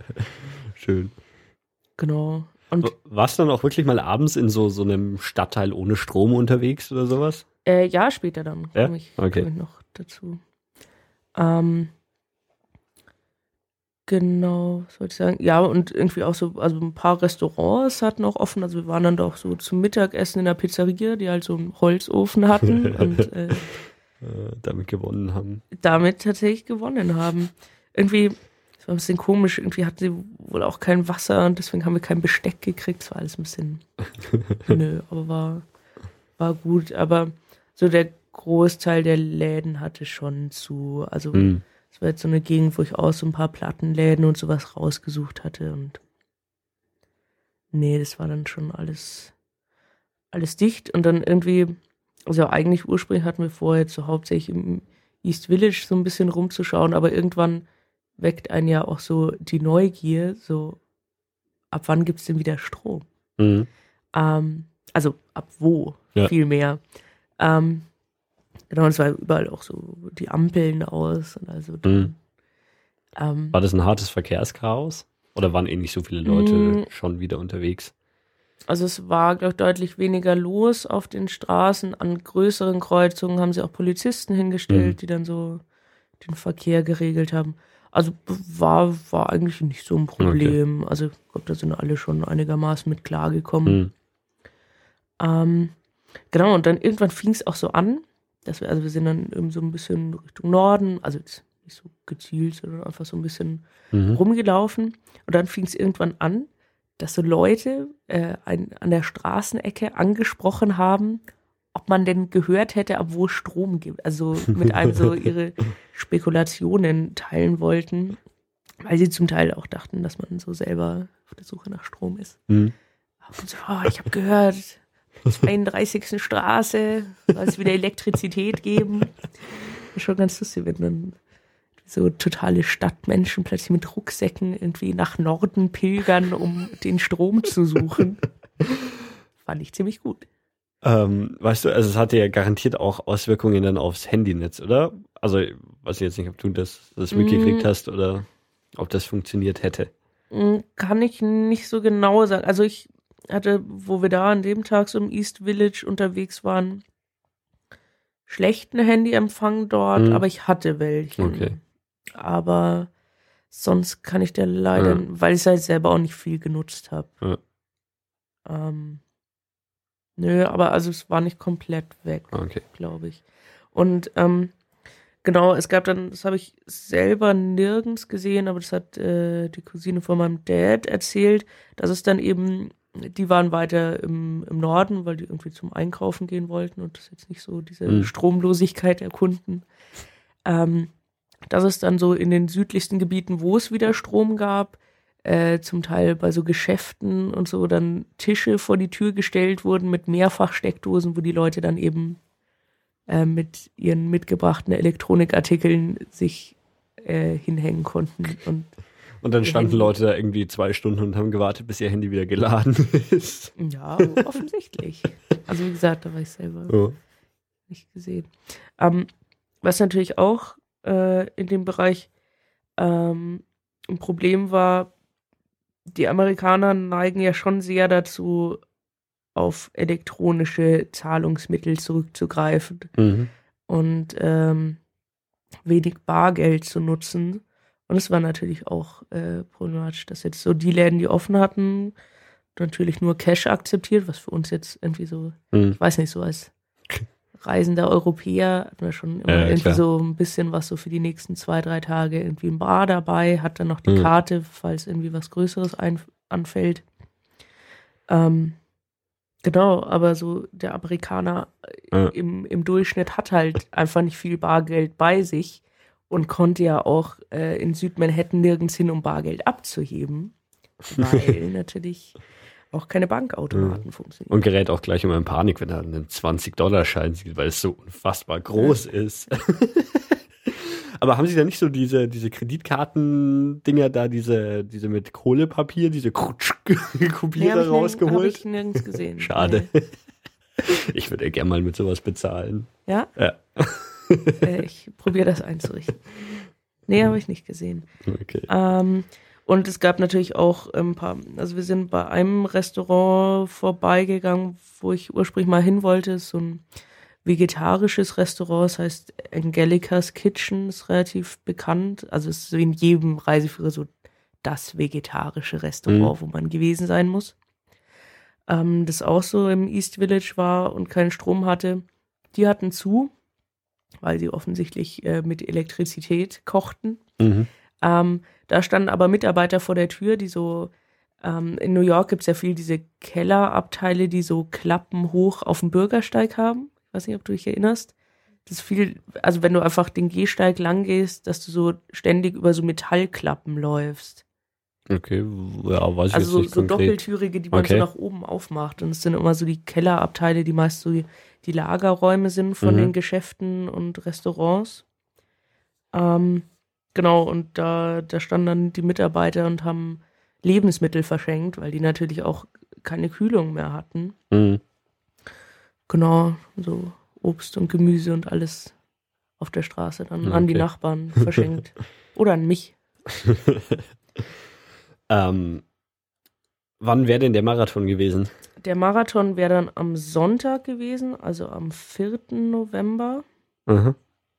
Genau. Und äh, zunächst, also am Mittwoch dann, haben wir dann eben geschaut und also was die so auf der Homepage sagen und ähm, wie, wie das jetzt läuft mit dem Marathon. Und dann hieß es da, ja, mh, also natürlich schon so äh, irgendwie probiert, das pietätvoll auszudrücken, aber alles dann so mit, oh, das Leben muss weitergehen und wir Hm. machen den Marathon auf jeden Fall. Mhm. Auf jeden. Ja, und also so, so das Spezielle auch an diesem Marathon ist ja, dass der genau so diese, diese fünf Stadtteile von New York ähm, alle mit drin hat. Okay. Also der startet, was so verkehrstechnisch ein bisschen ungünstig ist, aber so natürlich so der Gedanke nachvollziehbar ist. Der startet äh, ganz im Süden in Staten Island. Mhm. Aber man, also man ist nur ganz kurz in Staten Island. Also es geht dann direkt auf eine Brücke und dann rüber nach, nach Brooklyn. Aber das ist so die günstigste Variante, wie man Mhm. den Stadtteil auch mit, Mhm. mit eingliedern kann. Und also es gibt irgendwie so von Brooklyn aus eben eine Brücke, die nach Staten Island führt. Und es gibt diese Staten Island Ferry, die so ganz im Süden von Manhattan startet. Mhm. Gut, ist zum Laufen ein bisschen ungünstig. Nee, aber zum Hinkommen Ja. äh, durchaus Aha. in Erwägung zu ziehen. Ähm, allerdings fuhr diese Fähre nicht und also noch nicht wieder und es war auch unklar, ab wann sie wieder Mhm. fährt und naja, also es war schon alles ja noch ein bisschen chaotisch, aber nachdem die geschrieben haben, ja, machen wir auf jeden Fall, Mhm. dann dachte man sich, gut, dann machen die das auf jeden Fall. Mhm. Genau. Das war so der Stand erstmal. Genau, am Donnerstag sind wir dann auch zu dieser, es gibt ja immer so eine Marathon-Expo, wo man sich so seine, seine Startunterlagen, also so eine Startnummer abholt. Und meistens gibt es ja auch irgendwie für alle Teilnehmer so ein, so ein T-Shirt von dem Marathon. Und dann, also wie gesagt, immer so ein bisschen so, so messemäßig, wo dann auch verschiedene so Sportartikelhersteller ihre Stände haben. Oft auch ähm, andere Marathonstände haben, wo sie ihren Marathon bewerben. Mhm. Ähm, genau, und die, die bei dem New York Marathon war schon echt so die größte, die ich bisher gesehen habe. So Okay. von diesen Ausstellungssachen. Mhm. Wirklich so auch lauter Marathonveranstalter aus Europa da und so, die dann probieren, Reisen zu verdienen. Mhm. Genau, und dann haben wir da auch gefragt, wie das so mit dem Hinkommen ist und dann irgendwie einen Bus, äh, gibt so Bustransfer von Manhattan aus, was ein bisschen ungünstig ist, weil die sehr früh abfahren und mein Vater ja irgendwie von Brooklyn nach Manhattan noch gemusst hätte, ähm, Also, aber der ohne, fährt dann ohne U-Bahn. Der würde dann von Manhattan wieder über Brooklyn Ja, zurückfahren. okay. richtig. Mhm. Aber es gab keine Busse von Brooklyn aus, Okay. was ein bisschen merkwürdig ist. Mhm. Aber nachdem äh, die Teilnehmer ja insgesamt hauptsächlich so internationale Gäste sind, so dann wohnen wahrscheinlich die meisten auch in Hotels in, in Manhattan. Mhm. Deswegen macht es aus deren Sicht wahrscheinlich schon Sinn. Von uns aus war es halt ein bisschen blöd. Mhm. Ähm, genau, aber da war alles irgendwie, alle Infos gekriegt und alles ganz normal. Mhm. irgendwie, ja, das war halt schon so ein, so ein Abenteuerausflug quasi, weil wir dann eben so mit irgendeinem Shuttlebus äh, eben nach Manhattan fahren mussten. Äh, am Donnerstag waren, glaube ich, sogar ein paar U-Bahn-Abschnitte sogar schon wieder in Benutzung. Ähm, aber eben so erst ab ziemlich zentral in Manhattan, so nach, nach Norden, Mhm. weil ja im Süden kein Strom war Mhm. und in Brooklyn so ein paar Sachen, die so ein paar Stationen hin und her gefahren sind. Ähm, und tatsächlich haben wir dann wahnsinnig lang gebraucht. Also wir sind irgendwie morgens um neun los und abends um fünf zurückgekommen und sind wirklich nur zu dieser Marathon-Expo gefahren, Mhm. haben diese Unterlagen geholt ähm, und mussten uns dann auch so mit verschiedenen Bussen wieder zurückkämpfen. ab wann war das, ab wann war der Strom wieder da? Ähm, kann ich dir nicht genau, also ich weiß auch nicht, ob es da so einen Zeitpunkt Hm. gab, wo es so insgesamt wieder da war. Aber so zu dem Zeitpunkt, wo wir da waren, äh, also als wir abgereist sind und so am 5. November, war, glaube ich, so in Südmanhattan immer noch nicht groß was mit Okay, das, Strom. das ist dann quasi genau eine Woche danach gewesen, oder? mhm. Ja. Genau. Mhm. Ja, also das ist dann auch von außen wieder ein bisschen schwer so, so rauszufinden. Also Mhm. ich habe dann auch später immer mal wieder geschaut und habe so mitverfolgt, wann irgendwie das gesamte U-Bahn-Netz wieder am Start war. Das hat Mhm. also echt Wochen gedauert. Also gerade zum Teil so in diesen Tunnel war natürlich das Problem, dass da halt dann natürlich Schlamm und alles reingespült hat, der Mhm. wie schwer wieder loszukriegen war. Mhm. Genau, also am Donnerstag haben wir probiert, diese Marathon-Sachen zu klären, weil das ja wirklich eigentlich so der zentrale Punkt äh, Mhm. und Auslöser dieser Reise war. Ähm, am Freitag haben wir so unseren einzigen großen Ausflug so außerhalb von New York City gemacht, Mhm. Wohin? nach Bethel, ähm, bekannt von Veranstaltungen wie dem Woodstock Festival 1969. Mhm. Wo liegt es? Äh, das liegt in, in Upstate New York. Ähm, mh, von, von New York City aus nordwestlich, so, so ja, sowas zwischen zweieinhalb, drei Stunden Autofahrt von New Mhm. York City weg. Wie seid ihr da hingekommen? Wir haben ein Auto gemietet, das hatten wir ursprünglich für den Dienstag gemietet. Mhm. Weil wir uns dachten, oh, das ist so mittendrin von der Mhm. Zeit, die wir in New York sind. Ähm, Dienstag war ja natürlich genau der problematische Hurricane-Tag, Mhm. wo wir kein Auto gekriegt haben. Es war auch ein ziemliches Heckmeck danach, das so dann zu klären mit dieser Autovermietung, ähm, dass wir es nicht bezahlen mussten. ähm, und war auch nicht ganz einfach dann noch für die Woche ein Auto zu kriegen. Mhm. Haben wir dann aber auch online reserviert. Als wir dann morgens dahin kamen zu der Autovermietung, meinte, ja, nö, es sind jetzt keine Autos da und wir wären so die Zehnten auf der Warteliste und wenn wir wollen, können wir hier warten, ob es irgendwann wieder Autos gibt. also halt so eine Station von, ich weiß gar nicht, Avis oder Herz oder so in, in Mhm. Brooklyn. Mhm. Und das Problem war wohl tatsächlich so in, in ganz New York, dass ähm, halt viel weniger Autos reingekommen sind als sonst. Weil viele Leute, wenn sie irgendwie Reisen machen, dann so nach New York fahren und dann da die Autos wieder zurückgeben. Mhm. Und so zu dem Zeitpunkt hat natürlich kaum jemand geplant, nach New York reinzufahren. Und deswegen gab es da in diesen Stationen wirklich massiv Probleme. Sind echt mit LKWs irgendwie ähm, Autos herschaffen mussten. Ja, was ich in den äh, Medien auch gehört habe, ist, ähm, dass es wohl ein Problem war, irgendwie, dass sie die Tankstellen mit Benzin und so weiter versorgen. Ja, ja, was tatsächlich. Also äh, das Gute war wirklich, dass wir so mit dieser Autovermietung den Deal hatten. Also wir haben das Auto vollgetankt gekriegt und Mhm. konnten es leer zurückgeben. Okay. Und also unsere Fahrt war ja eigentlich auch nicht so lang, dass man jetzt einen kompletten Mhm. Tank leer zieht. Also ist natürlich teurer gewesen, als wenn man selber tanken würde. Ähm, aber es war schon wirklich so, dass auf dieser gesamten Fahrt ähm, also viele Tankstellen einfach zu waren und bei anderen wirklich kilometerlange Schlangen an Autos waren. Also es war wirklich an den Autobahnen, dass man dann so dachte, hä, sind da so viele Autos geparkt und dann irgendwie so ist man halt so fünf Minuten gefahren und plötzlich, ah, hm, eine Tankstelle. ähm, also es gab ja auch so, so unterschiedliche Sachen, dass so Benzin irgendwie rationiert wurde, wobei ich das nicht ganz geblickt habe, wie das, wie das gelaufen ist. Okay. Das war auch noch relativ lang danach. Also es war dann auch so die nächsten zwei, drei, vier Wochen noch so, dass Benzin so in New York rationiert wurde. ähm, genau, und es war wirklich, also in einem wahnsinnigen Umkreis auch noch die Tankstellen dicht und hatten Mhm. einfach kein Benzin. Ja, oder wa- was wohl auch ab und zu das Problem war, dass sie zwar Benzin hatten, es aber nicht äh, pumpen konnten, weil halt die Pumpen Strom gebraucht hätten oder sowas.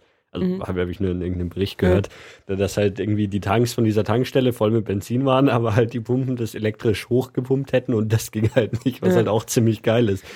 Ja, auch wirklich so in Brooklyn selber hat man es zum Teil auch gesehen, dass Leute dann so zu Fuß irgendwie mit Kanistern irgendwie an Tankstellen auch wirklich über mehrere Häuserblocks anstanden, um sich irgendwie so einen kleinen Kanister Benzin zu kaufen. Das war schon, schon ganz schön abgefahren. Na gut. Ähm, genau, dieser Ausflug äh, nach Bethel. Nach Bethel gefahren. Also da hat, wie gesagt, äh, dieses legendäre Woodstock Festival stattgefunden. Also das tatsächlich mhm. nicht in der Stadt Woodstock war, sondern äh, schon ein, 200 Kilometer davon entfernt. Und warum heißt es dann Woodstock? Mm, ja, das war so die, die Ursprungsidee. Und ursprünglich wollten sie es schon in Woodstock veranstalten. Ähm, haben dann aber, also die mussten auch ziemlich kurzfristig noch mehrmals umziehen, weil dann überall so Proteste aufgekeimt sind. Äh, und keiner mehr diese Veranstaltung haben wollte. Hm. Geil, dass sich dann aber der Name nicht geändert hat. Und ja, also es, ja, ja, ist schon komisch.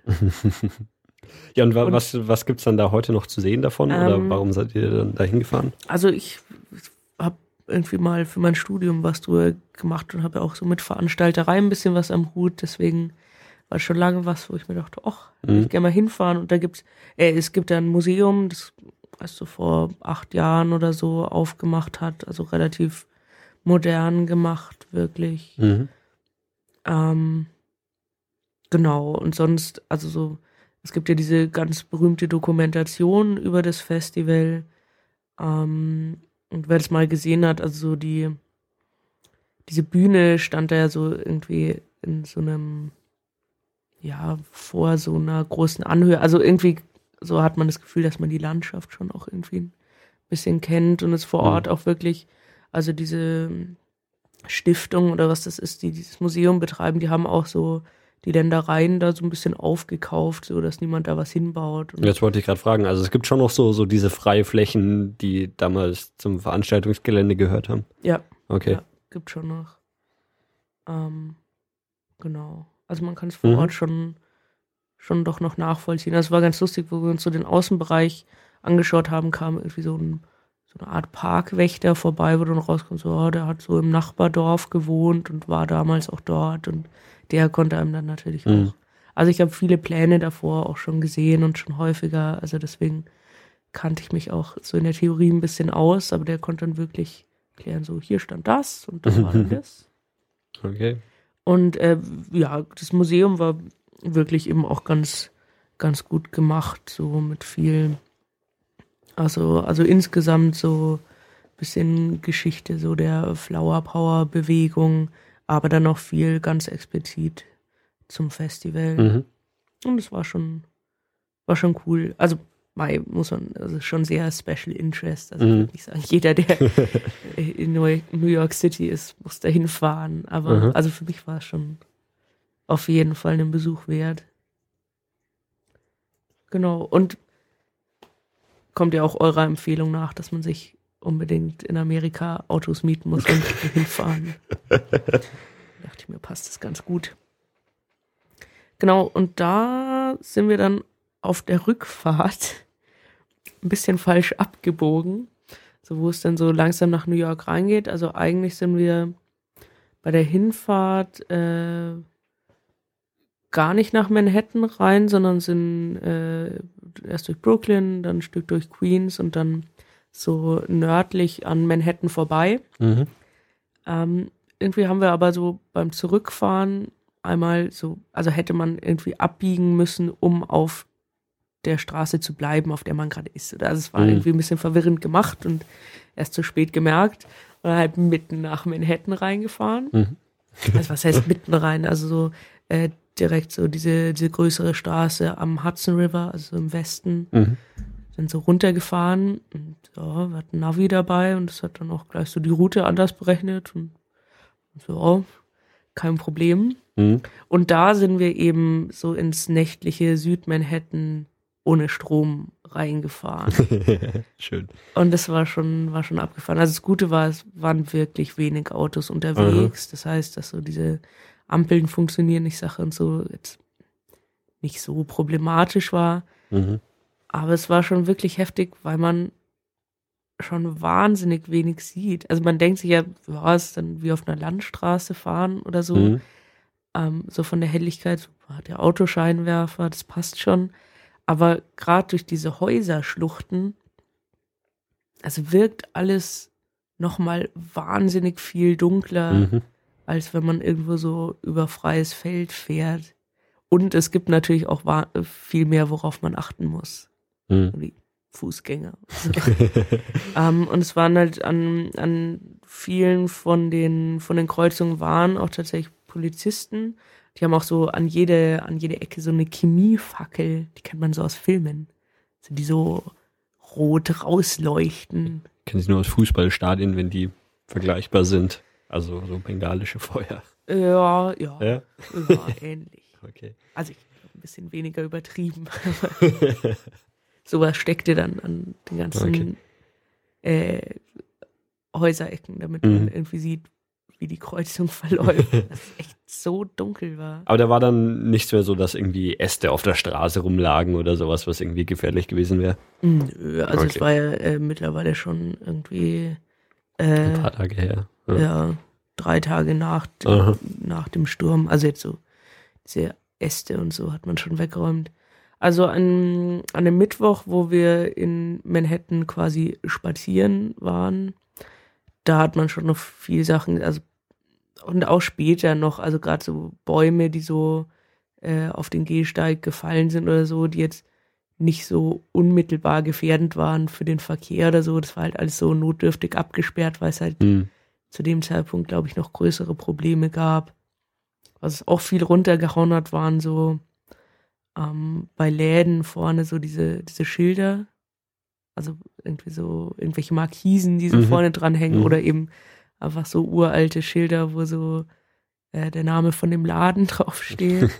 das ist wahnsinnig oft runtergekommen, weil es alles ein Hm. bisschen alt und windig war zum Teil. Nee, aber so dieses äh, nachts in Südmanhattan rumgurken mit dem Auto, das war schon, Hm. schon ein bisschen, bisschen spooky. Das war schon ein bisschen so wie in so einem Zombie-Film. Aber war auf jeden Fall ein cooler Zufall. Ja. So. Ja. Genau. Ja. Was, was kam dann noch? Oh, dann hätte bald der Marathon kommen sollen. Genau, am Sonntag hätte der Marathon sein sollen. Am Freitag sind wir eben dann abends von diesem Ausflug nach Bethel zurückgekommen. Mhm. Ähm, und das Erste, was war, als wir so in die Wohnung gekommen sind und äh, wieder Internet hatten, meine Mutter äh, eine E-Mail von meiner Schwester gekriegt, äh, dass es ihr wahnsinnig leid tut für uns, dass der Marathon nicht stattfindet. ähm, und zu dem Zeitpunkt wussten wir das nicht. Dann auch so, hä, da hat sich was falsch verstanden und jetzt schauen wir noch mal. Und ähm, dann stand es tatsächlich auf der Internetseite von, von dem Marathon, dass sie ihn Mhm. jetzt, dass sie ihn jetzt doch äh, ausfallen lassen. Was etwas überraschend war, weil sie ja davor steif und fest Ja. behaupteten, der finde auf jeden Fall statt.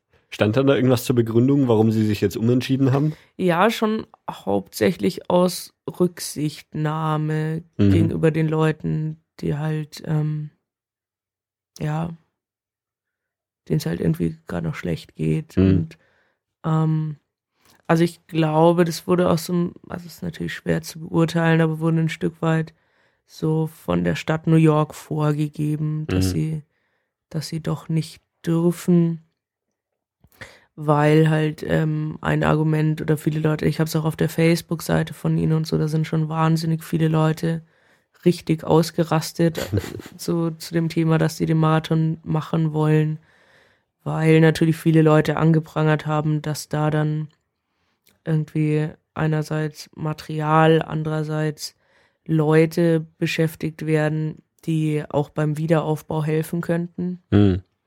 Also weil natürlich es Polizeiabsperrungen gibt, weil es viele ehrenamtliche Helfer gibt, die irgendwie so die Streckenposten machen und so. Und dann Mhm. Natürlich so die Wut bei denen, die jetzt mit dem Wiederaufbau beschäftigt waren, schon groß war, dass man dann Leute, die potenziell auch da helfen könnte. Aber gab es da so sowas so ähm, zum, zum Wiederaufbau? Also ist wahrscheinlich jetzt auch, auch als Tourist schwer zu sehen, aber dass da wirklich irgendwie freiwillige Leute dann sich getroffen haben und zusammen wieder irgendwas aufgebaut haben oder irgend sowas? Also jetzt auch nicht so da, wo wir waren. Ähm, also ich glaube, so in Südmanhattan war wahrscheinlich eher, dass man sich so irgendwie zusammengetan hat oder irgendwie den Leuten irgendwie Decken gebracht hat oder mhm. irgend sowas. Ähm, so, ich denke, so im in Südbrooklyn sowie in Staten, also ich glaube, in Staten Island war es dann schon, schon mehr, dass da wirklich Leute so irgendwie mhm. Trümmer weggetragen haben, so mhm. wirklich im klassischen Sinne. Aber es gab schon so Sachen. Also man hat es ja auch im Fernsehen kam es dann viel, dass sich äh, von den Marathon-Teilnehmern viele zusammengetan hätten haben, um irgendwie Hilfsgüter zu verteilen. Das war halt alles ein bisschen schwer einzusehen, also mhm. wo man sich da melden muss ja. und alles. Also wir waren so äh, schon leider irgendwie nicht an, an so einer Hilfsaktion äh, beteiligt, aber es war eben ein bisschen ja schwierig nachzuvollziehen, mhm. wo man hin müsste und so. Ich glaube, das ist halt für Amerikaner, die so dieses, ähm, dieses Volunteering auch jetzt außerhalb von so Katastrophensituationen öfter haben, glaube ich, selbstverständlicher, wie das jetzt abläuft. Mhm. Also da gibt es dann keinen so, du musst jetzt dahin gehen, mhm. Erklärungen, sondern okay. das ist einfach üblicher. Tja, gab es dann irgendwie für euch noch Alternativprogramm zum, zum Marathon? Ähm, ja, also wir haben dann schon gesagt, wir äh, ziehen dann die letzten beiden Tage auch noch so unser, unser Touristenprogramm weiter durch. Mhm. Es war nach wie vor so, dass einige Museen dicht waren, ähm, wo ich eigentlich sehr gern hin wollte, was nicht geklappt hat. Ähm, wegen der Sturmgeschichte ist äh, Ellis Island. Mhm. Das ist ja so diese vorgelagerte Insel vor Manhattan, wo ähm, früher die, die Einwanderer so erstmal abgeladen wurden und registriert und ähm, genau, da wollte ich sehr gern hin. Da gibt es wohl ein recht gut gemachtes Museum so zu dieser Einwanderergeschichte. Ähm, da fährt man irgendwie mit derselben Fähre, die auch so zur Freiheitsstatue fährt. Da wollte ich nicht unbedingt hin. Also da war ich auch noch nie, aber irgendwie hm. interessiert es mich jetzt nicht so. Ähm, das ging leider nicht und wir waren da, wo die normal losfährt. Ich habe mich mit so einem Mann unterhalten, der für die arbeitet. Also die haben dann alternativ so Bootsrundfahrten angeboten, wo man so an Ellis Island vorbeifährt und an der Freiheitsstatue mhm. vorbeifährt. Aber ich wollte dieses Museum sehen, deswegen das hat es jetzt nicht so einen Reiz für mich. Das ist doch auch das, was man so aus, aus irgendwie diversen Filmen kennt, wo Leute dann hinfahren und nachschauen, wer ihre Vorfahren sind oder wie sie damals mhm. nach Amerika eingewandert sind, oder? Ja, da gibt es wohl tatsächlich recht umfassende Datenbanken, wo man mhm. als Besucher darauf zugreifen kann. Okay. Ähm, ja, meine Vorfahren sind nie nach Amerika ausgewandert, deswegen war das für mich jetzt nicht so der Hauptpunkt. Ja. Ähm, wir sind an dem Tag, genau, das war glaube ich davor noch, äh, sind wir mal so, da ist die Staten Island Ferry dann wieder gefahren. Das ist ja irgendwie so ein, so ein Klassiker. Ist das die kostenlose? Genau, mhm. so der Touristenklassiker, dass man da einmal hin und her fährt nach Staten Island und zurück. Ähm, genau, irgendwie da fährt man so einigermaßen nah an der Freiheitsstatue vorbei und mhm. so auch irgendwie den ganz netten Blick auf Manhattan, so beim mhm. Hin und Her fahren.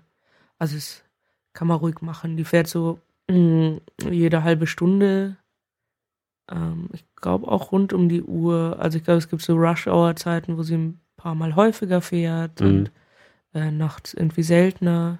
Aber insgesamt ist die, glaube ich, schon so die ganze Zeit unterwegs. Mhm. Genau, das so, also das hatte ich davor auch schon mal gemacht und ist ganz nett. Mhm. Also. Und also, was ein bisschen blöd ist, so, also es gibt halt tatsächlich in Staten Island so touristisch gesehen nichts. Also ja, ja wir, wir haben das ja auch damals gemacht. Wir, wir sind mit, mit der Fähre darüber gefahren, dann und mit der nächsten wieder zurück. Also wir, wir, wir waren auch nicht vorbereitet, mhm. wenn es da was gegeben hätte, aber es also sah auch nicht so wirklich, spannend aus. Ich habe probiert, mich zu informieren und habe auch wirklich zum Teil, so weil in den Reiseführern eigentlich nichts drin ist. Ist wirklich mit Google Maps so ein bisschen drüber gefahren, um Mhm. zu sehen, ob es irgendwie interessante Punkte gibt. Ich hatte dann irgendwie so einen Buchladen und sowas rausgesucht, wo man hätte hingehen können, Mhm. äh, wo dann aber zu dem Zeitpunkt natürlich auch nicht klar war, ist es offen. Mhm. Und deswegen, also hätte man eine Dreiviertelstunde hinlaufen müssen. Mhm. Und das war es mir dann nicht wert, so um einen geschlossenen Buchladen zu sehen. Ja, das ist halt einfach so, so klassisches Wohngebiet einfach, oder? Wo Ja. Leute irgendwie wohnen, die, die zum Arbeiten dann nach irgendwie Manhattan rüberfahren und, und ja, halt auf Staten Island wohnen. Also wenn jemand mal hinfährt und ein bisschen Zeit hat, schaut mal nach, ob dieser Everything Goes Bookstore and Café Ding, ob das was taugt. Da war ich nämlich nicht. Da gibt es ja irgendwie äh, Bücher, CDs, als mögliche. Hätte ich witzig gefunden, aber war es mir dann eben wirklich Ja. vom, vom Weg her nicht wert. Mhm. Genau, und dann, also sonst so äh, in Südmanhattan, wo man da ankommt, gibt's auch so, ja, diesen Battery Park, den ich irgendwie so das erste Mal, als ich in Manhattan war, dachte, oh, da ist dann gleich so ein Park. Ist aber halt ziemlich, ziemlich runtergekommen. Also ich finde den nicht schön. Das war so mein erster Manhattan-Eindruck damals. Oh, äh, ist aber nicht so schön. Hey, Ich mein, was- dieses was Mal- ist da? Ja, Also wahrscheinlich war ich schon da so auch, eine Parkanlage mit so ein paar Skulpturen, aber also ich meine jetzt dieses Mal war es halt noch gut, also da war es halt zum Teil auch vom Sturm ganz Mhm. schön gebeutelt. Das ist das erste Mal, dass ich da war, da waren da halt hauptsächlich Leute, die probieren einem so Fake Rolex zu verkaufen und Mhm. wahrscheinlich auch Drogen Mhm. und äh, so. Mm, Da gibt's aber die Castle Clinton. Die war aber da gerade auch zu. Ich weiß nicht, ob es da sonst drin was zu sehen gibt. Das ist so ein tief niedriges äh, Steingebäude. Und zwar ist das Interessante daran, das war ähm, quasi das Ellis Island, bevor es Ellis Island gab. Also das war okay. äh, so in, in den Jahren davor oder Jahrzehnten davor irgendwie so die äh, erste Anlaufstelle für, für Immigranten. Mhm. Und das haben sie dann erst, erst später ausgelagert nach Ellis Island. Genau. Ja, und dann sind wir so ein bisschen, bisschen nach Norden gelaufen, nach so Ground Zero vorbei, wobei das jetzt quasi nicht mehr Mittlerweile steht da ein Haus, gell? Da stehen halt ohne Scheiß jetzt Häuser. Also ich war ja, Aber es ist außenrum Baustelle noch abgesperrt? mhm, Okay. ja. Doch, doch, also das das Hm. ist schon noch im Bau. Das eine Gebäude war auch mehr so halb äh, fertig. Genau. Das war irgendwie ein bisschen, also meine Mutter wollte da irgendwie hin. Mhm. Genau, und ich war ja damals, weiß gar nicht genau, 2002 oder so mal dort, Okay. wo da so echt gar nichts war. 2009 war da immer noch nichts. Also, Ja, das stimmt schon. So ein bisschen gezogen. Ja, und dann gibt's ja überall, da, da stehen dann überall so Leute an den Straßenecken, die einem so, so komische, so eine Zeitschrift oder so ein Buch, so mit so Remember. Und, also diese ganzen, äh, ja, also es schon sehr patriotischer Ort nach wie vor. Also da stehen wirklich Dutzende Leute auf den Straßen und probieren einem solche Sachen anzudrehen. Ähm, und es gibt dann so verschiedene, noch so Remembrance Museums, wo man dann hier, das ist die Marke, die der Feuerwehrmann verlor. äh, Muss man schon, muss man schon mögen. Also das weiß ich nicht. Mir jetzt Ja. nicht so viel gebracht. Wo ich aber schon hin wollte, das ist so auf ähnlicher Höhe, so in Manhattan, das Irish Hunger Memorial. Das war ziemlich cool. Mal schauen, ob ich da vielleicht ein Bild davon herkriege. Ähm, es gibt ja irgendwie so die verschiedensten Memorials und so die Iren sind ja schon eine der ähm, bedeutendsten Einwanderergruppen, zumindest fürs frühe New York. Ähm, und das ist so eine, so eine Art, also keine Skulptur, ist schon irgendwie größer. Ähm, und zwar eben so für diese irische Hungersnot ein Memorial, die ja ähm, viele Leute dazu bewegt hat, überhaupt nach nach New York beziehungsweise nach Amerika auszuwandern. Und ähm, da kommt man dann so drauf zu. Also ich hatte es nur in einem Reiseführer gelesen und konnte mir noch nicht so recht was drunter vorstellen. Und äh, wenn man da so drauf zukommt, so ähm, ist es irgendwie einfach so quasi so ein kleiner Hügel. Ähm, der, der so liegt auch in, in, Manhattan oder wo? In Manhattan, mhm. also ziemlich nah am Hudson River. Also da dahinter verläuft dann ziemlich gleich so die Uferpromenade. Ähm, und man kommt auf zu und es ist wie so ein Hügel, der halt so irgendwie ein bisschen so aufgemacht ist, als wäre es halt in Irland, so mit äh, irgendwie so diesen, diesen Steinmauern und so einem verfallenen Cottage mhm. und wohl auch von der Vegetation. Also, so, also ich war ja auch schon mal in Irland und es war mhm. nicht so in Irland. Ja, also es ist irgendwie so, so ein bisschen wie, wie halt irgendwie ein kleiner Park oder sowas, oder? Genau. Also, und dann geht man dran vorbei mhm. und merkt, das ist irgendwie nur so quasi eine Fläche, also das ist so der mhm. obere Teil. Und äh, man kann da von hinten reingehen. Von hinten sieht es irgendwie so ein bisschen aus, als wäre es ein Gebäude. Also dann ist man quasi unter diesem dann ist man bepflanzten unter Teil. diesem bepflanzten mhm. Teil, mhm.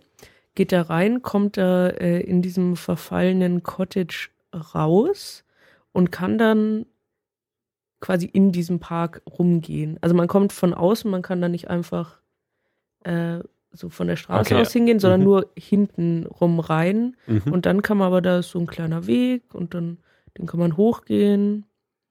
Ähm, genau. Und, äh, und dann hat, äh, irgendwie so einen Blick auf, auf mhm. den Hudson River dann. Ähm, genau.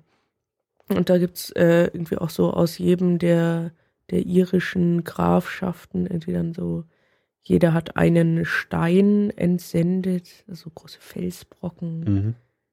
Und wirklich, es war so wie mal kurz in Irland sein.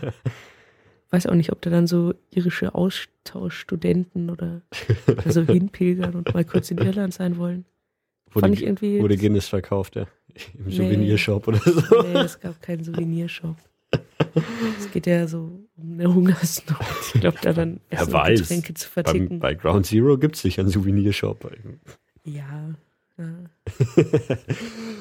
genau, aber das war irgendwie so -huh. ein, so eine, also es ist jetzt auch nicht so die, die Mordsattraktion oder so, ja. aber das fand ich irgendwie, das war so eine ganz coole, also weil es so was Kleines war, ja. was ich irgendwie in einem Reiseführer entdeckt hatte und dachte mir, also ja, schaue ich mal hin, was das so ist und ich dachte, das ist irgendwie was ganz Kleines und es hat mich irgendwie so mhm.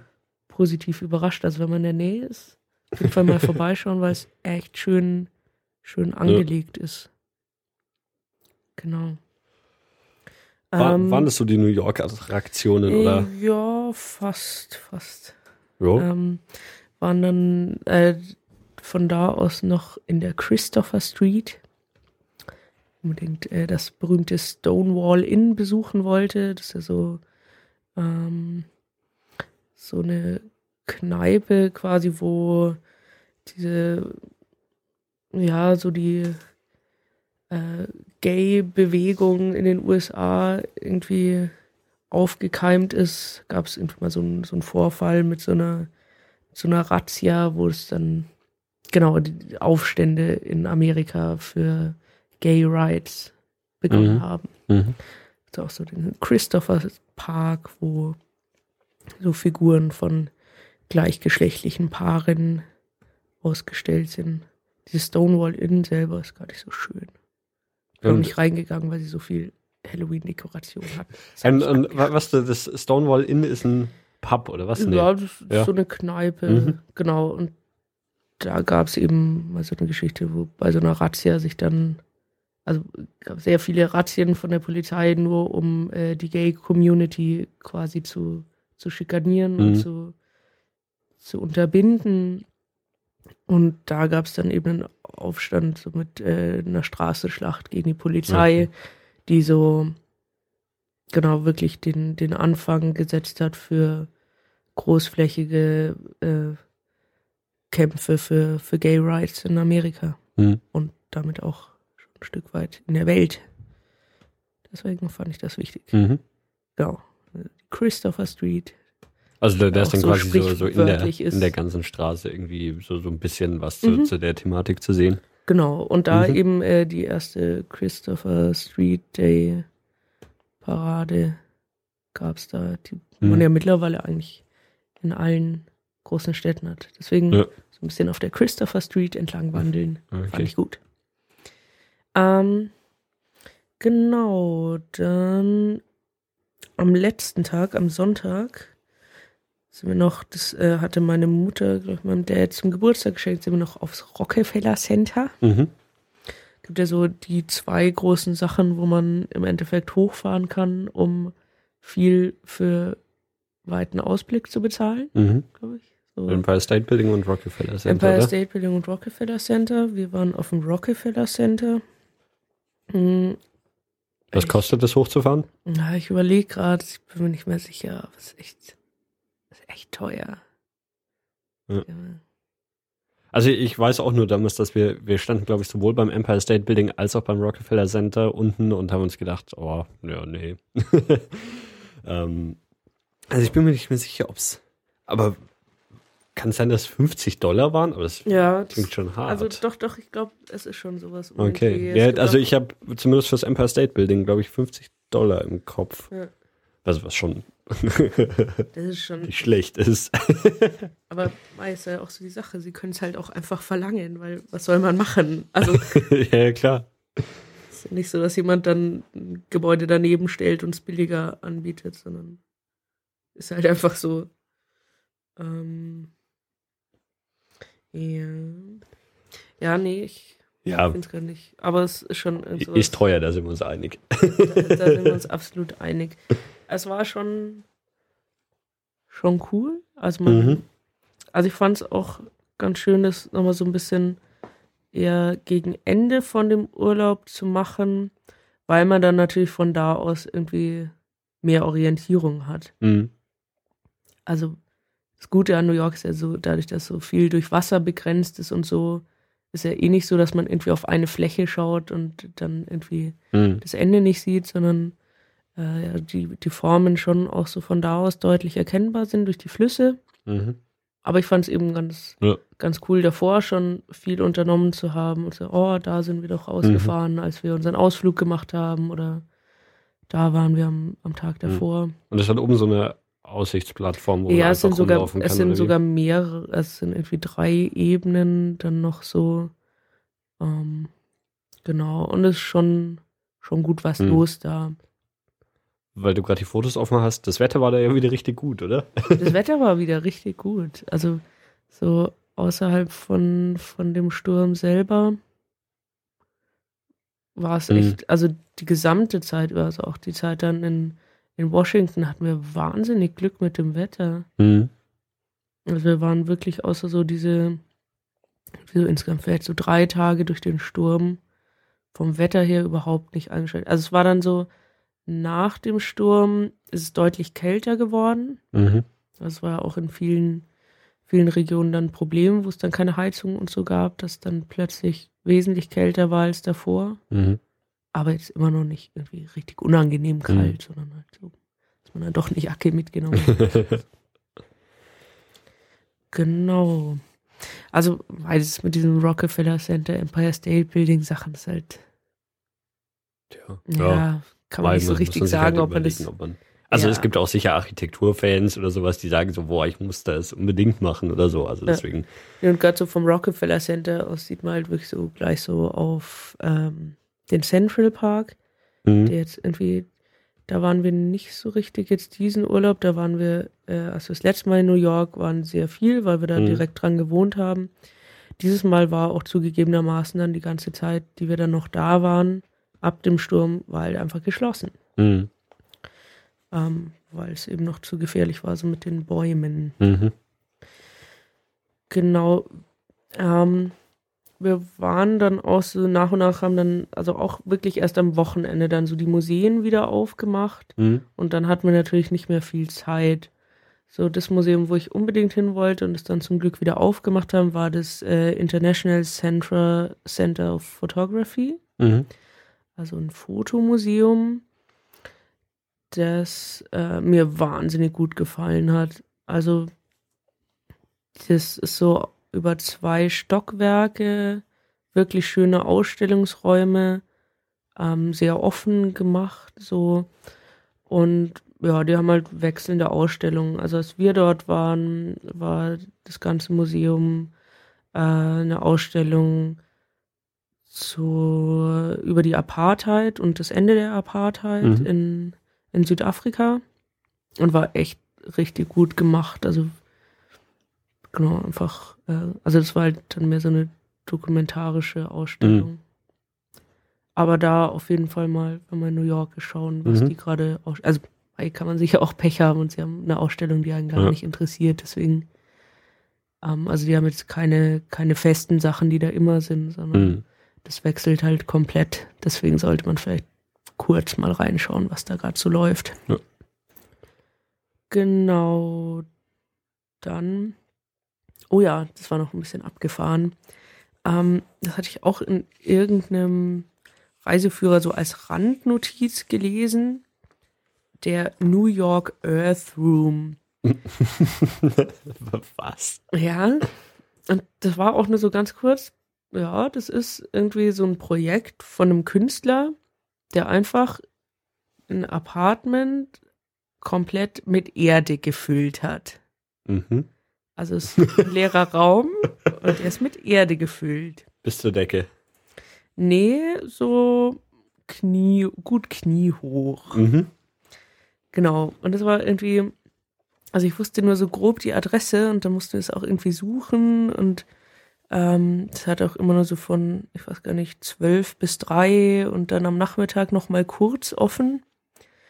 Und ja, ich habe ja auch so eine Beschreibung davon dabei und es ist halt wirklich einfach so ein großer Raum, Aha. einfach mit Erde gefüllt und sonst ist da nichts. Also es Okay, sind weiße Räume und es ist einfach Und das sind halt so, so, so Glasscheiben, die die Erde nur- von, von dem begehbaren Bereich trennt. Genau, oder? also das ist nur an der Mhm. einen Stelle, das ist auch die einzige Stelle, wo man reinschauen kann überhaupt. Achso, also die, das ist irgendwie eine Stelle, die ist vielleicht drei Meter breit oder sowas jetzt von dem Foto geschätzt und da kann man ja, halt, wahrscheinlich mal. und da, da schaut man halt irgendwie auf den Raum und die Erde. Ja, und das ist einfach irgendwie so in, im ersten Stock von irgendeinem Gebäude und auch so an, also es steht so am Klingelschild, steht irgendwie was dran, so hier, Earth Room bitte bei 4b klingeln oder sowas. und dann, ähm, genau. Schön. Man darf da drin leider nicht fotografieren, deswegen habe ich auch nur dieses eine Schwarz-weiß Foto von dem Flyer. Genau, und diesen, diesen Earth Room, den gibt es so seit 1977. Aha. Einfach diesen komischen Raum, der mit Erde gefüllt ist. Wird die Erde ausgetauscht oder ist das auch Die alte Erde, Erde? wird, ähm, muss zumindest so erneuert werden. Also ich habe davor, Ja. schon bevor ich dort war, im Internet irgendwie ein Interview gefunden mit so einem Mann, der das seit über 15 Jahren da so an der Rezeption sitzt. Ist ja auch ziemlich abgefahren. Und irgendwie im Sommer ist dann immer geschlossen und da muss die Erde irgendwie, also ich weiß nicht, ob sie nur umgewälzt wird oder komplett erneuert, okay. weil sonst würden da ja auch Sachen wachsen, allein ja. durch irgendwelche so Sporen oder Samen, Ja. die so reingeweht werden oder die Leute an sich haben, Mhm. würden da zumindest mal so Pilze und so wachsen. Und das will der Künstler nicht. Es soll nur Erde da sein. Also da darf nichts wachsen, weil Ja. sobald ein Pilz wachsen würde, würden die Leute den ja anschauen Ja. und nicht mehr dieses Gesamterlebnis. Mhm. Ah, abgefahren. Ja, Und- ge- gefällt mir auch. Also musst auch mal dieses Interview lesen mit diesem Typ, der da an der Rezeption sitzt, weil dann auch so total absurde Fragen. So, ja, nö, er findet den Job nicht absurd. Das ist halt so ein guter Ausgleich zu dieser lauten Stadt, dass er da nur sitzt und der macht ja auch nichts. Also der öffnet, also macht so mit einem Knopf die Tür auf und sonst Aha. Kostet es Eintritt? nein.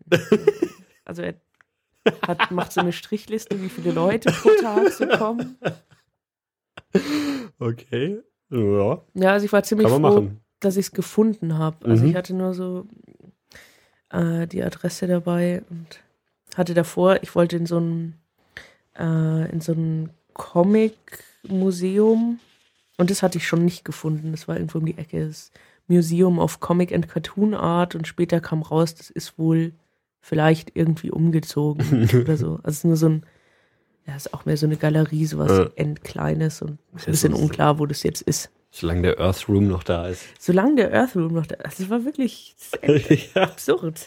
Ja, also muss man unbedingt mal schauen, ob man, also im Internet findet man sicher auch noch Bilder davon, oder? Und der hat sowas, so ein Projekt wohl auch mal in, äh, es gab mal einen Earthroom in München.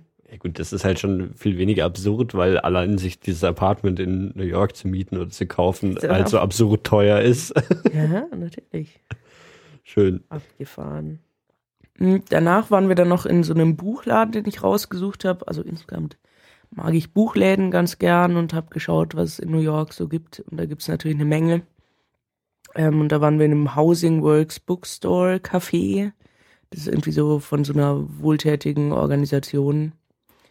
Ähm, ein ziemlich schöner Laden. Genau. Da ist so im hinteren Bereich dann noch so ein Café, wo man so im Buchladen Mhm. ähm, wir haben natürlich irgendwie immer mal wieder auch so Pech gehabt mit den Öffnungszeiten und die haben genau an dem Tag irgendwie drei Stunden früher zugemacht, weil sie irgendeine Hochzeit hatten in dem Laden oder so. Gab es da dann noch Auswirkungen von dem Stromausfall und sowas? Oder war das dann Mm. schon mittlerweile alles wieder einigermaßen Äh, normal? das, das war weiter im Norden, Okay. deswegen ähm, war es bei denen kein Problem. Genau. Dann vielleicht noch so ein, zwei Sachen, die man so, die auch irgendwie so New York Standards sind. mhm. vielleicht nicht so unbedingt dran denkt. Die Brooklyn Bridge war jetzt in diesem Urlaub irgendwie, also da bin ich schon öfter, also auch bei den anderen äh, New York Besuchen drüber gegangen, aber irgendwie war sie dieses Mal noch präsenter, dadurch, dass dann so diese U-Bahn nicht rüberfuhr. Und die ist halt echt schön. Also da Ja. läuft man irgendwie ganz schön so nach, nach New York rein. Genau. Ähm, aber was auch merkwürdig ist, also wenn man von der anderen Seite kommt, ich weiß nicht, ob du das noch weißt, du bist da ja auch drüber gelaufen, oder? Ich glaube, ja. Also es gab eine Brücke, da wollte der Thomas unbedingt drüber laufen, weil da der New Yorker Jogger immer drüber joggt. Ja, ja, ja. Ist das die? Da, das ist das. Mhm. Okay. Ähm, und man kommt dann so nach Brooklyn rein und die ersten Gebäude, die man sieht, steht so riesige Watchtower drauf und die gehören irgendwie den Zeugen Jehovas und das habe ich auch noch nicht so richtig rausgefunden, ob die da wirklich noch sind. Also es ist zumindest so äh, seit Jahrzehnten oder so äh, haben die so ihre Headquarters in Brooklyn, die Mhm. Zeugen Jehovas. Aber das ist schon ein bisschen merkwürdig. nee, ist uns damals nicht aufgefallen. Ja. Ein paar Bilder davon gemacht. Also es sind wirklich so, die sind sehr, sehr präsent. ähm, genau, noch so eine Sache, die man immer anschaut in New York, ist das Flatiron Building. Mhm. Das, Nicht dein Favorite. ja, ich mag es nicht so gern. Ich finde, es bildet sich zu viel ein drauf, dass es so flach ist. Kann man mit dem eigentlich mehr machen als von außen anschauen? Also kann man auch reingehen oder ist das einfach so ein beliebiges Haus, wo Leute Mm. und Geschäfte und Büros drin wohnen? Also ich wüsste nicht, dass man jetzt rein kann. Okay. Also es wird jetzt nicht so angepriesen als äh, Touristenattraktion Mhm. reinzugehen. Wobei es ja wahrscheinlich auch wirklich nur in diesen Zimmern, die, die ganz vorne an der Spitze sind, auch wirklich Ja. interessant wäre. Genau.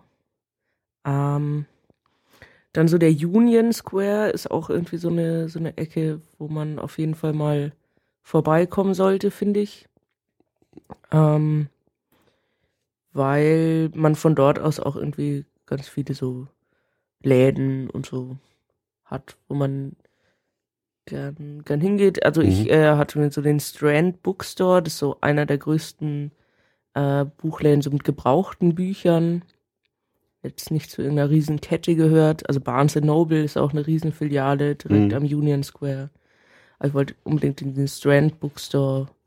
Viele gebrauchte Bücher, Riesenladen.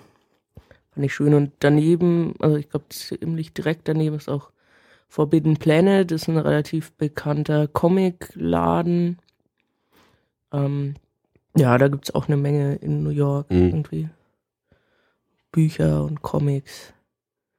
Also irgendwie ist ja fast egal, für was man sich interessiert. In New York wird man schon irgendwas dazu finden. Also das Es gibt alles. das, ja, es ist schon wirklich so. Also es ist auch wirklich das, das Coole an der Stadt, dass so, ich- was weiß ich, für Züge und U-Bahn interessiert. Dann hast du ein Museum für die Mhm. New Yorker U-Bahn oder was auch immer. Also Mhm.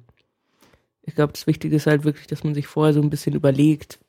Also natürlich irgendwie Reiseführer durchschaut und Ideen sammelt, aber vielleicht, wenn man sagt, so ich mag gerne äh, CD-Läden, dann vorher sich ein bisschen informiert. Und Mhm.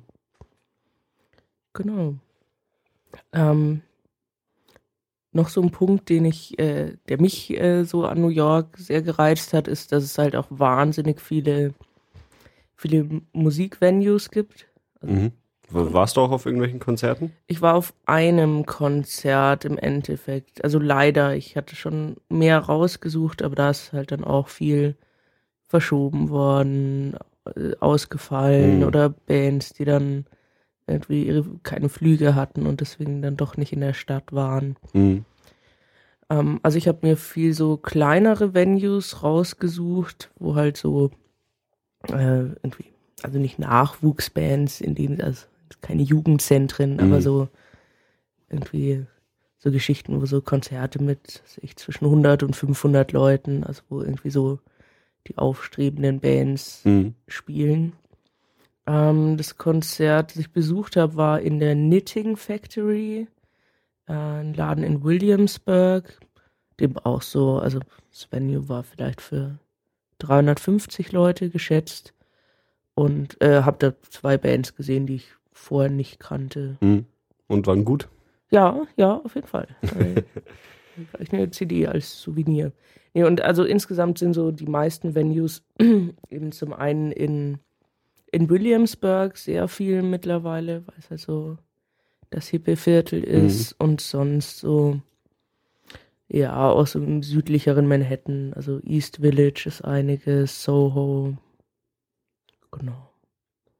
Aber Jo. da kann man auf jeden Fall mal schauen, was gerade so geboten ist, wenn man in New York ist, weil es wirklich pro Abend eh so zwischen 20 und 100 Konzerten gibt, allein jetzt so im irgendwie Indie-Musikbereich. Mhm. Äh, Eine Seite, die ich da empfehlen kann, ist ohmyrockness.com. Mhm.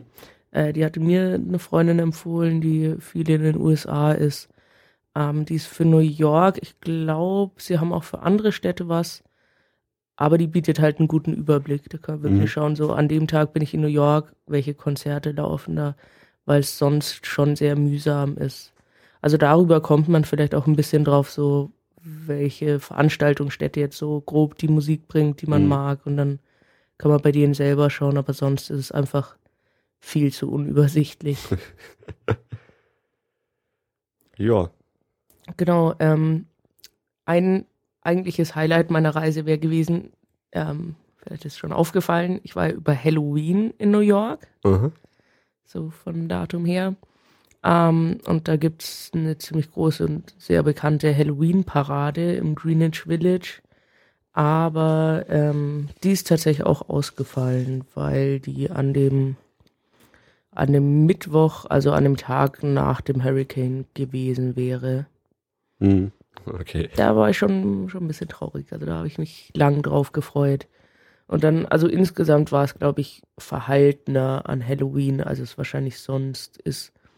Also gerade so in Brooklyn, da sind ja viel so, so Reihenhäuser und also da, wo wir waren, sehr viel so Wohnviertel und da waren schon echt viele, viele Kinder unterwegs und Ja, haben bei euch auch welche geklingelt bei, bei eurem Mhm. Apartment? Mm, Nee. Also wir waren zum einen am Abend nicht zu Hause, zum anderen ging die Klingel, glaube ich. Selbst wenn sie es probiert hätten. Also man hat auch viel gesehen, dass so die, die Erwachsenen dann so verkleidet auch wirklich so auf ihren Treppen vor dem Haus standen. Also ich weiß gar nicht, ob die dann, ob die Kinder dann wirklich in die Wohnhäuser, also in diese Mehrfamilienhäuser reingehen, sondern oft äh, machen halt dann so, macht so die Hausgemeinschaft sich so quasi eine kleine Party vor der Tür und verteilen da die Süßigkeiten. Mhm. Vielleicht, weil die Kinder nicht unbedingt reingehen dürfen. Ja. Oder so. Genau, also da hat man schon, schon einiges gesehen. Ich war dann abends irgendwie nicht groß weg. Also es hätte wahrscheinlich schon trotzdem irgendwie Halloween-Partys gegeben. Mhm. Aber so diese Parade wäre eigentlich das gewesen, was ich sehen wollte. naja, man kann nicht alles haben. Tja. Genau. Ähm, so ein bisschen New York Insiderwissen oder Tipps. Ja. Ähm, die Busse, da sind wir nämlich einmal reingefallen. Ähm, wenn man keine, also ich würde jedem empfehlen, so eine, so eine komische Metro-Card zu kaufen, so, die Mhm. man einfach nur durchziehen muss. Aber wenn man mal in die Verlegenheit kommt, dass man im Bar zahlen muss, Mhm. in dem Bus, mhm. man kann nur passend zahlen und nicht mit Dollarnoten, Sondern. nur Mit mit, Münzen. Münzen. Okay. Und es kostet irgendwie 2,25 Dollar. Aha. Das heißt, du brauchst halt irgendwie neun äh, Quarter Dollars. Aha. Ähm, und das hat man meistens. nicht. also, ähm, Gott. genau. Ja. Also das war halt ein bisschen so am entlang auf diesen, also es war noch so, als die Busse irgendwie gerade wieder anfingen zu, Mhm. äh, zu fahren. Wo, nee, wobei, ähm, es war dann erstmal die ersten Tage, ich glaube zwei oder drei Tage lang war so der komplette öffentliche Nahverkehr kostenlos. Yeah. Yeah. Kostenlos Busfahren. Ja, das war super, weil wir uns ja diese Wochenkarte gekauft haben.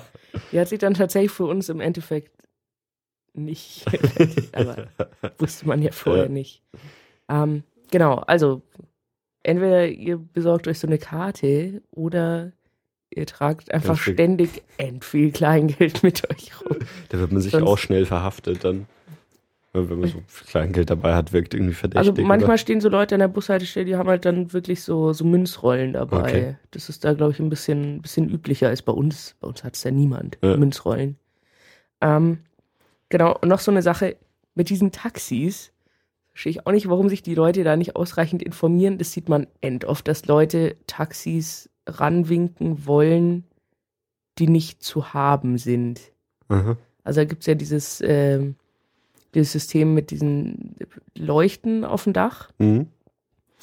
Und es ist irgendwie so, ähm, also in der Mitte ist irgendwie so die Nummer von dem Taxi und rechts und links sind zwei so andere Leuchten, so äh, out of duty oder so. Mhm. Ähm, und es ist eigentlich so schwierig zu verstehen, aber ich glaube, die Leute beschäftigen sich nicht damit.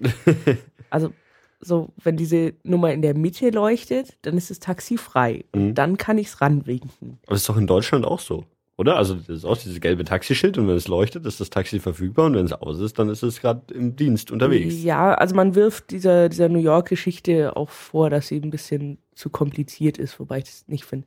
Also es gibt halt quasi vier verschiedene Konstellationen von diesen Lichtern. Okay. Also entweder das in der Mitte ist an, also diese Nummer, dann ist es verfügbar. Mhm. Und alles andere kann einem ja fast schon wurscht sein. Aber ähm, so, wenn, wenn dieses Ding oben komplett, also wenn nichts leuchtet, dann ist halt besetzt. So, da Mhm. brauche ich auch nicht ranwinken. Mhm. Wenn die außen an sind, dann ist glaube ich eben so außer Dienst. Mhm. Und wenn beides an ist, also so das in der Mitte und die Außen, dann ist irgendwie so quasi schon außer Dienst, aber gerade so auf dem Rückweg und es könnte einen mitnehmen, wenn es gerade in dieselbe Richtung fährt. So. Also das machen die halt irgendwie an, wenn sie auf dem Weg nach. Hause sind oder zu ihrer, zu ihrer Taxizentrale und dann Mhm. kann man es mal probieren und, und ihn fragen, wo er hinfährt oder sagen, wo man hin will. Aber sonst einfach so, wenn dieses Ding in der Mitte leuchtet, dann nimmt er dich halt mit und sonst einfach nicht. Also Ja. dauernd so, so Leute und Touristen, die so auf die Straße rennen und wild rumfuchteln, obwohl auf diesem Taxi einfach draufsteht, dass es einen nicht mitnimmt. Wie blöd. Da kann man sich ziemlich leicht outen, dass man überhaupt keine Ahnung hat, was man gerade tut. Genau. Es gibt auch, äh, das hat es vorhin, glaube ich, gefragt, ähm, es gibt so ein Museum of the City of New York, das ist wie dieses Ding, wo wir in Shanghai waren. Mhm. Also so ein, Also wo es so, so wirklich um die Entwicklung der Stadt und die, genau, Mhm. genau. Ähm, war ich aber nicht drin. Also Okay. So, so Museen habe ich insgesamt nicht so viel gesehen, äh, wie ich ursprünglich vorhatte, weil es halt dann wirklich durch diese Sturmsache ja eh zwei Mhm. Tage waren, wo man nichts besuchen konnte, dann die Museen zu hatten und man eben überall auch wahnsinnig lang hingebraucht hat, weil die U-Bahn nicht gefahren ist. Ähm, also als die U-Bahn dann nicht gefahren ist, hat man gemerkt, was die eigentlich so für, für ein Segen ist, so für die Stadt. Also Ja. weil, weil man wirklich wahnsinnig schnell überall ist. Ja. Genau, vielleicht nochmal ganz kurz zurück so zu Williamsburg, Mhm. vorhin schon mal kurz. Mm, Ähm, er hat es ja auch erwähnt, so bei, bei Coney Island mit diesen äh, komischen Enklaven, also dass man so in verschiedenen Vierteln so ganz unterschiedliche Bevölkerung hat immer. Mhm. Und in Williamsburg Sind sie Hipster? sind abgesehen von den Hipstern, die äh, da mittlerweile zugange sind, die kassidischen Juden, die da eigentlich wohnen und denen so das Viertel gehört. Also so eine spezielle Art des orthodoxen Judentums. Mhm. Und das ist ziemlich abgefahren. Sind also, Leute mit so Koteletten und Hüten und genau, also mit diesen, mit diesen Schläfenlocken mhm. ähm, und so meistens hohe Hüte oder halt so diese komischen Käppchen. Ich kann ja leider nicht so gut aus. Ja. Ähm, und weiß so lange dunkle Mäntel. Mhm. Weil ich war jetzt auch quasi im Winter da. Also ich weiß nicht, ob sie im Sommer auch lange dunkle Mäntel tragen müssen. Genau, und auch wirklich so zum Teil so kleine Kinder, so Fünfjährige mit so Schläfenlocken. und es ist wirklich, also ich dachte davor nicht, dass das so, so extrem ist, aber es, es sind dann Ja. wirklich so, man fährt irgendwie mit dem Bus und steigt aus und plötzlich sind nur noch kassidische Juden da. Und also mein Dad hat es auch erzählt, so vom, vom Joggen gehen, dass er dann auch irgendwie mal so irgendwo reingeraten ist, da ist gerade so ein Bus abgefahren. So eine gesamte Schule, die alle so, die ganzen Kinder so angezogen sind. Ja. Ähm, ja, das ist schon, schon Das, ist- das ist schon hart in New York im Generellen, dass es so, also dass es ganz viele so, so ganz extreme, äh, ja, Ja, irgendwie, total, irgendwie total. Bevölkerungsgruppen gibt, die, die halt auch dann, ja, es ist sich wirklich so, wie du vorhin schon gesagt hast, sich so, so in, in einem Viertel dann extrem viele. Sonst im, im Mhm. restlichen New York sieht man sowas fast gar nicht und dann ein Ja. Viertel so. Also es ist ja mit, mit Chinatown oder so eigentlich genau das Gleiche. Ja. nee, also es ist wirklich, also gibt es auch gerade so mit, äh, dass man eben Viertel hat oder so, wenn man mit dem Bus fährt, dass dann eigentlich nur Schwarze da sind. Hm. Also es war eben so in dem Viertel, in dem wir waren und dann fährt man mit diesem Bus und dann steigt man aus und dann ist man noch orthodoxe Juden. Schauen habe ich danach gesehen, da gibt es auch so, so geführte äh, Walking-Tours, wo man so ein bisschen was äh, drüber erzählt kriegt, was orthodoxe Hm. Juden so. Also insgesamt ist auch so wie mit den Museen und allem, dass man, glaube ich, so zu, egal welches Interesse man hat, man findet irgend so eine geführte Tour zu dem Thema. Aha. Ähm, wir haben keine gemacht in dem Urlaub, also auch ein bisschen so aus Zeitgründen. Ähm, ist aber auch wahnsinnig schwer, sich dafür was zu entscheiden. Ja. also für ein Viertel dann, indem man irgendwie eine Tour macht. Ja. Genau. Ähm, was ich mir in Brooklyn überlegt hatte anzuschauen, aber dann doch irgendwie Quatsch fand, ähm, für mich persönlich, aber ich glaube, das ist endwitzig, die Brooklyn Brewery, das ist irgendwie so eine relativ junge, hippe ähm, Brauerei. Die machen auch so, so Brauereiführungen und so. Das sah eigentlich ganz cool aus. Ist so Aber eine, ich also eine große, also in, in Amerika gibt's doch oft diese Microbreweries oder sowas, die, die halt wirklich nur so, so endwinzig sind und immer irgendwie so einen, so einen kleinen Pub dabei haben. Mm, Ja, also nee, ich glaube so, so in der Mitte. Okay. Also es ist nicht so, nicht so winzig. Also so dieses äh, Brooklyn, Brooklyn Lager und so, das ist schon ein bisschen verbreitet. Also es ist Hm. jetzt sicher nicht eins der bedeutendsten oder Hm. verbreitetsten amerikanischen Biere, aber ähm, ist schon, hat schon einigermaßen Verbreitung und äh, die brauen auch ganz unterschiedliche Sachen. Zum Beispiel auch, auch ein Weißbier. Das man sonst nicht in Amerika. Mhm. Genau, aber ich trinke kein Bier, deswegen dachte ich mir, das ist Quatsch. Aber Mhm. sonst kann man das, glaube ich, gut machen. Ähm, genau, so zu den Museen, da war ich eben auch außer in diesem Fotografiemuseum nicht in vielen aus äh, Zeitmangel dann eben. Aber was ich sonst auf jeden Fall angeschaut hätte, wäre dieses New Museum of Contemporary Art. Da sind wir auch mal vorbeigegangen, also dahin gegangen, weil das irgendwie ein recht abgefahrenes Gebäude ist. Es besteht so aus mehreren Würfeln, die so schräg aufeinander gestellt sind. Okay. Also. Ähm, und das PS1 Contemporary Art Center, das ist in Queens und gehört, glaube ich, so zu einem dieser großen Museen. Also eben so Museum of Modern Art und Metropolitan Museum of Art. Äh, sollte man sicher mal gesehen haben, wenn man jetzt Kunst interessiert mhm. ist. Man sollte aber viel Zeit einplanen und äh, ja, ein bisschen Geld.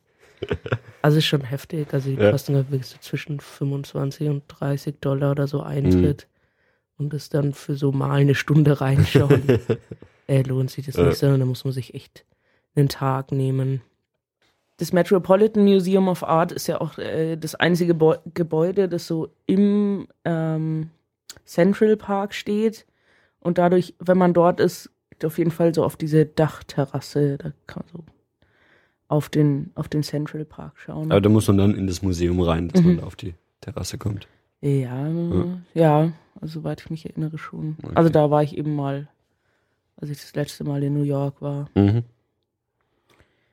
Genau. Dann habe ich noch eine letzte Sache, die ich endgern gemacht hätte in New York, aber wo der Zeitpunkt, zu dem wir gefahren sind, einfach äh, der falsche war.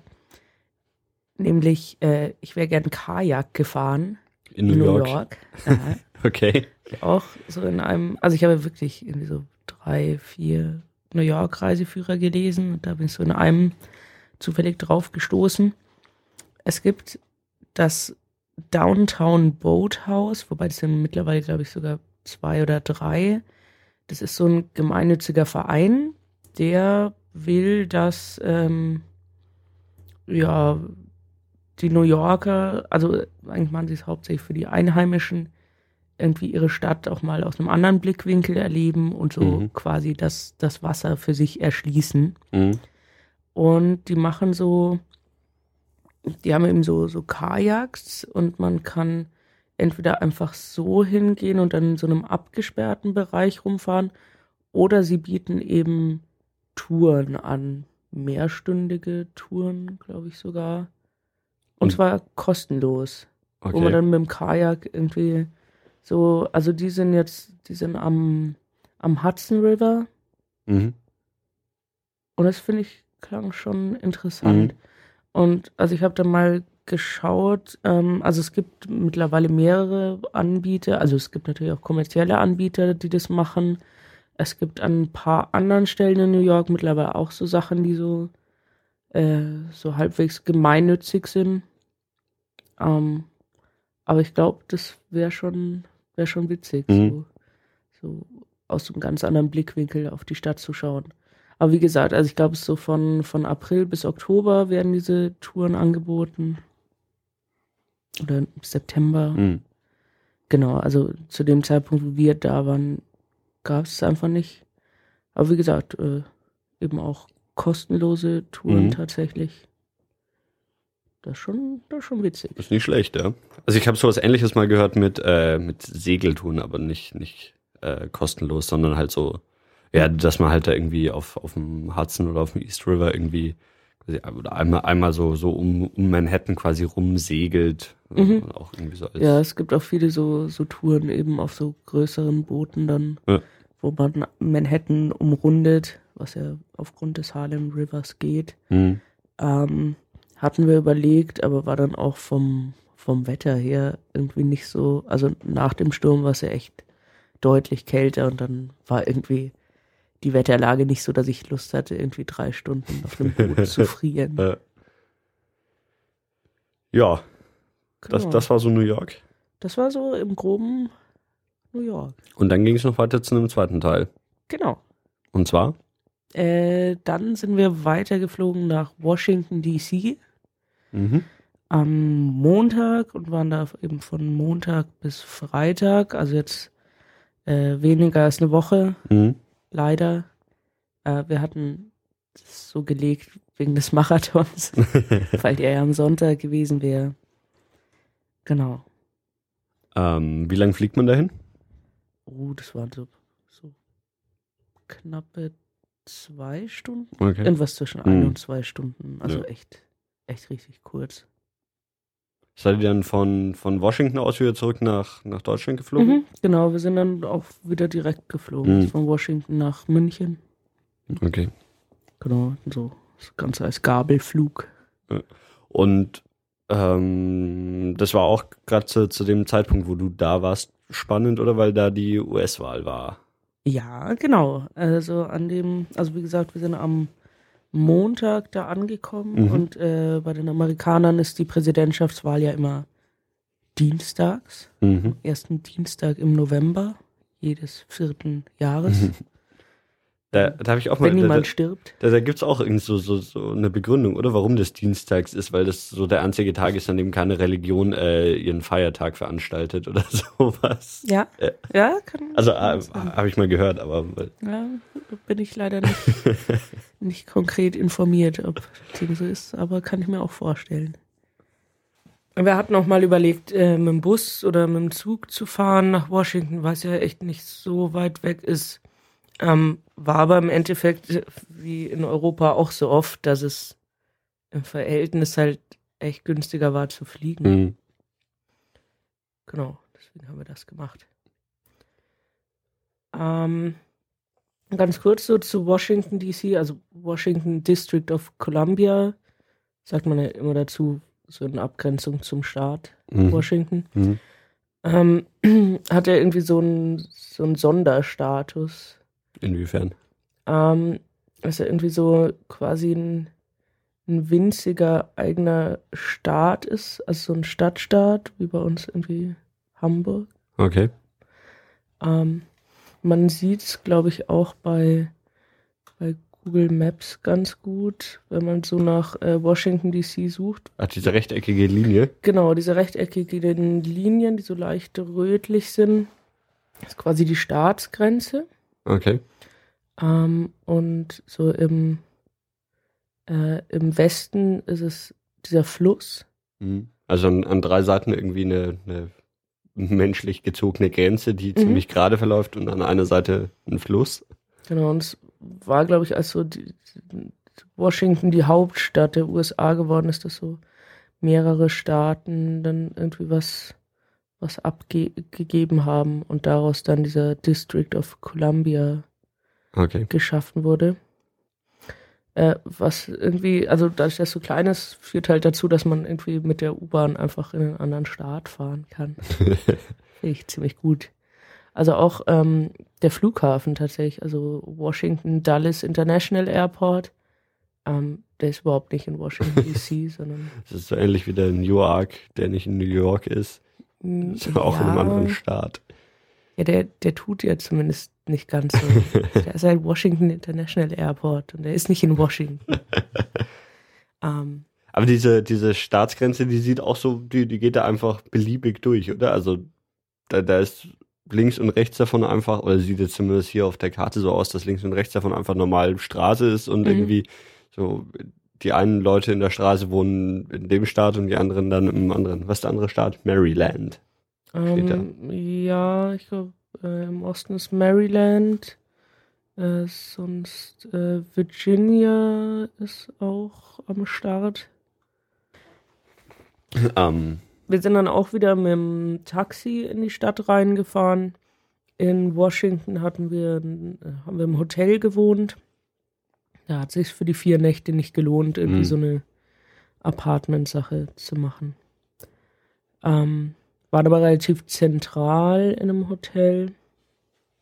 Das war ganz gut. So. mhm.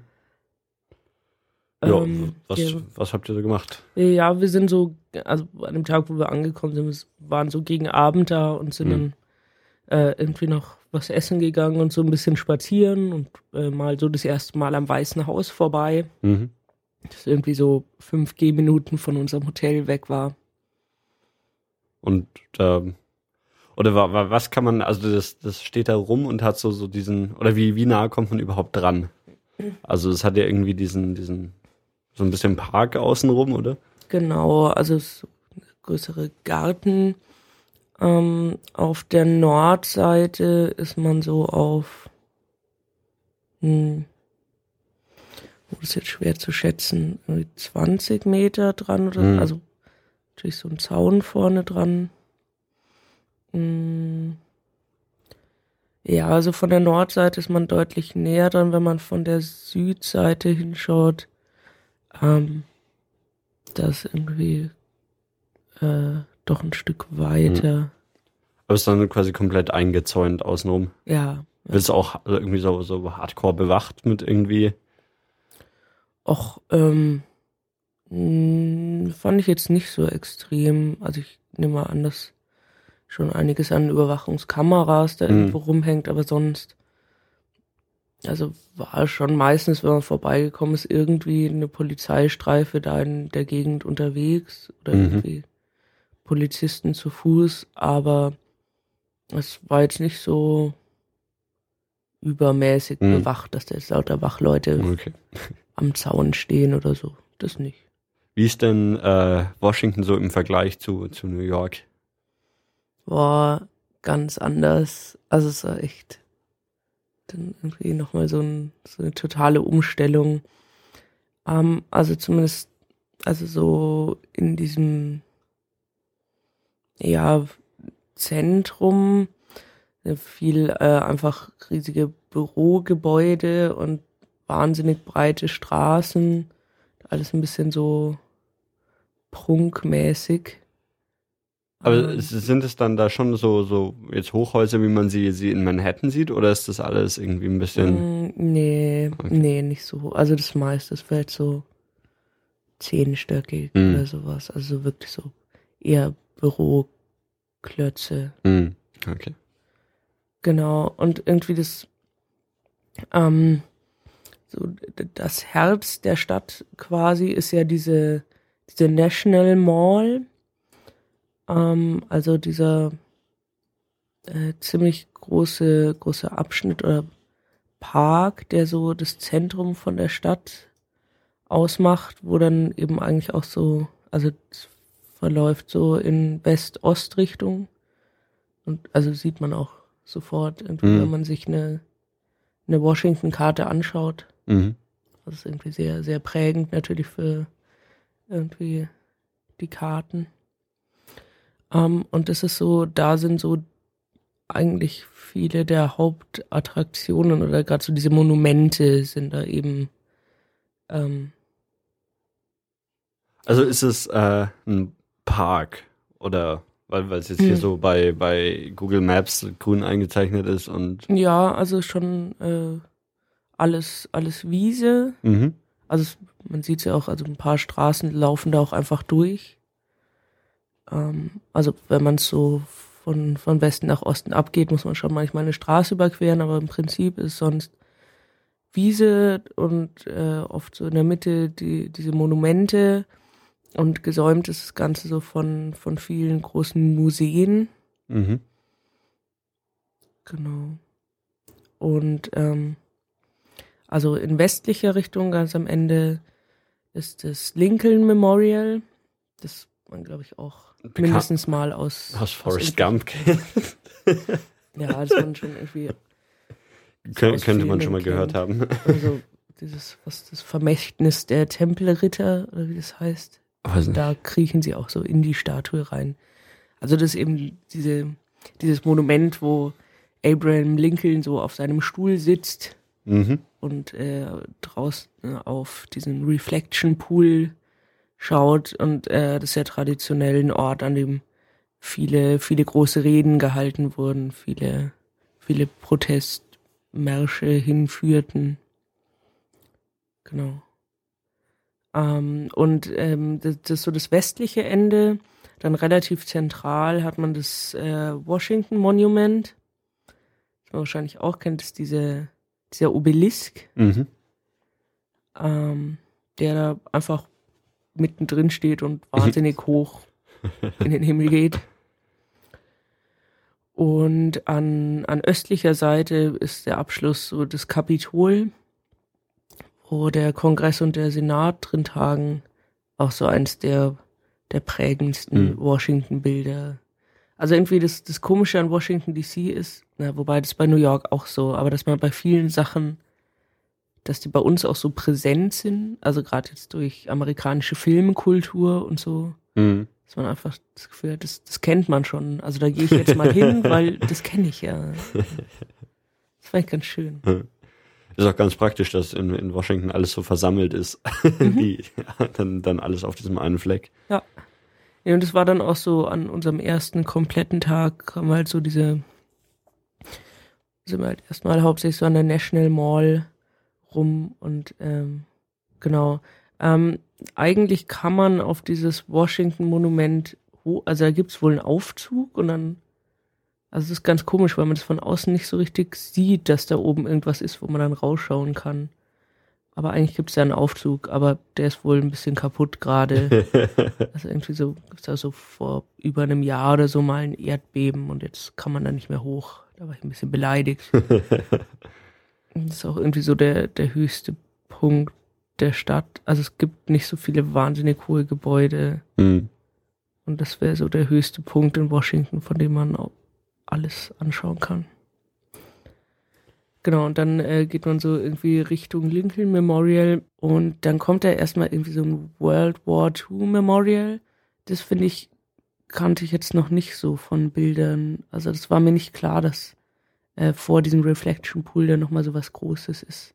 Und es mhm. ist echt so, so ein massives amerikanisches Monument, wo so jeder Staat seinen eigenen, seinen eigenen Kranz hat. Und, ähm, und insgesamt ist natürlich so diese National Mall Geschichte mit diesen ganzen Monumenten, ähm, was wo viele Veteranen unterwegs sind, also Veteranenvereine auch.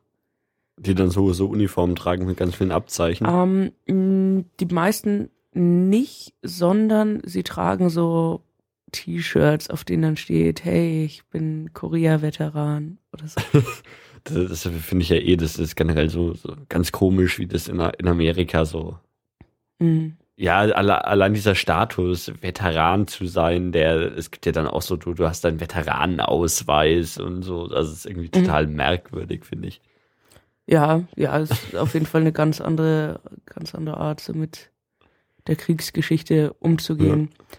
Also, wobei es dann dort jetzt gar nicht so, also da waren noch viele, also wirklich dann Kriegsverwundete oder also viele Gruppen, wo der Hauptteil der Leute in Rollstühlen waren und die dann jetzt nicht so, so wirkten, als kommen sie da jetzt aus, aus Stolz hin. Also, okay, sie haben T-Shirts getragen, also, aber, also viele, die dann wirklich da, da einfach irgendwie hinfahren, weil sie da irgendwie Freunde verloren haben mhm. oder also es war nicht so schlimm, wie ich befürchtet hatte, dass die da jetzt alle stehen und salutieren und Nationalhymnen singen. Also das sind dann auch so, so Veteranen aus ganz, ganz Amerika, die da irgendwie mhm. hin Also ich nehme mal an, also insgesamt ist glaube ich so Washington DC so eine so eine Stadt, die halt wahnsinnig viel bereist wird von Amerikanern, so weil mal in der Hauptstadt gewesen sein, ist glaube ich so für Amerikaner schon, schon ein wichtiger Punkt. Und man sieht ähm, außerdem Veteranengruppen, die, glaube ich, zum Teil auch wirklich von weiter her anreisen, so Seniorenausflüge, ähm, sieht man viele, viele Schulklassen natürlich. Mhm.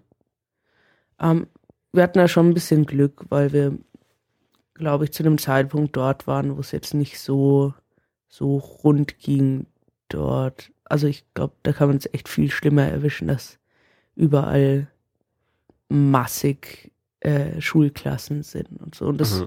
ging, also manchmal hat man es halt vom Timing irgendwie ein bisschen sich halt gerade bei einem Museum eine Schulklasse vor einem angestellt und dann dauert es halt mhm. lang, aber insgesamt war nicht so wahnsinnig viel los in, in Washington DC. Und das, obwohl die Wahl bevorstand. Obwohl die Wahl bevorstand. Okay. Ja, aber die Sache ist, die Amerikaner müssen ja auch alle so in ihrem Heimatstaat wählen. Mhm. Also ist es vielleicht gerade ein Grund, warum dort weniger mhm. los war, weil sie halt zum Teil dann dahin reisen, wo sie eigentlich, ja. eigentlich herkommen.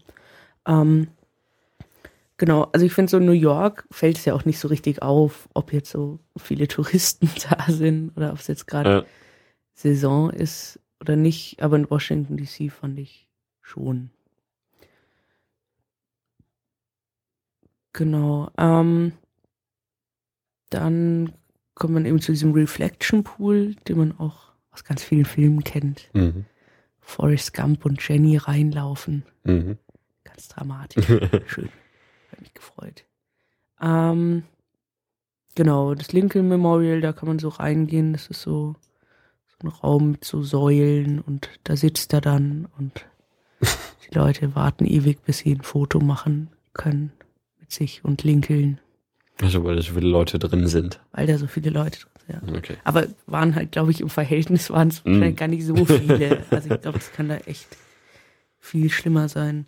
Ähm, es gibt auch vor diesem, ähm, also auf den Stufen quasi vor dem Lincoln Memorial gibt's, ähm, das muss man aber ein bisschen suchen, weil man es nicht so gut sieht, ähm, ne, eine so eine Steinplatte, in die äh, eingraviert ist, äh, wo Martin Luther King stand, also seine I Have a Dream Rede Mhm. gehalten hat.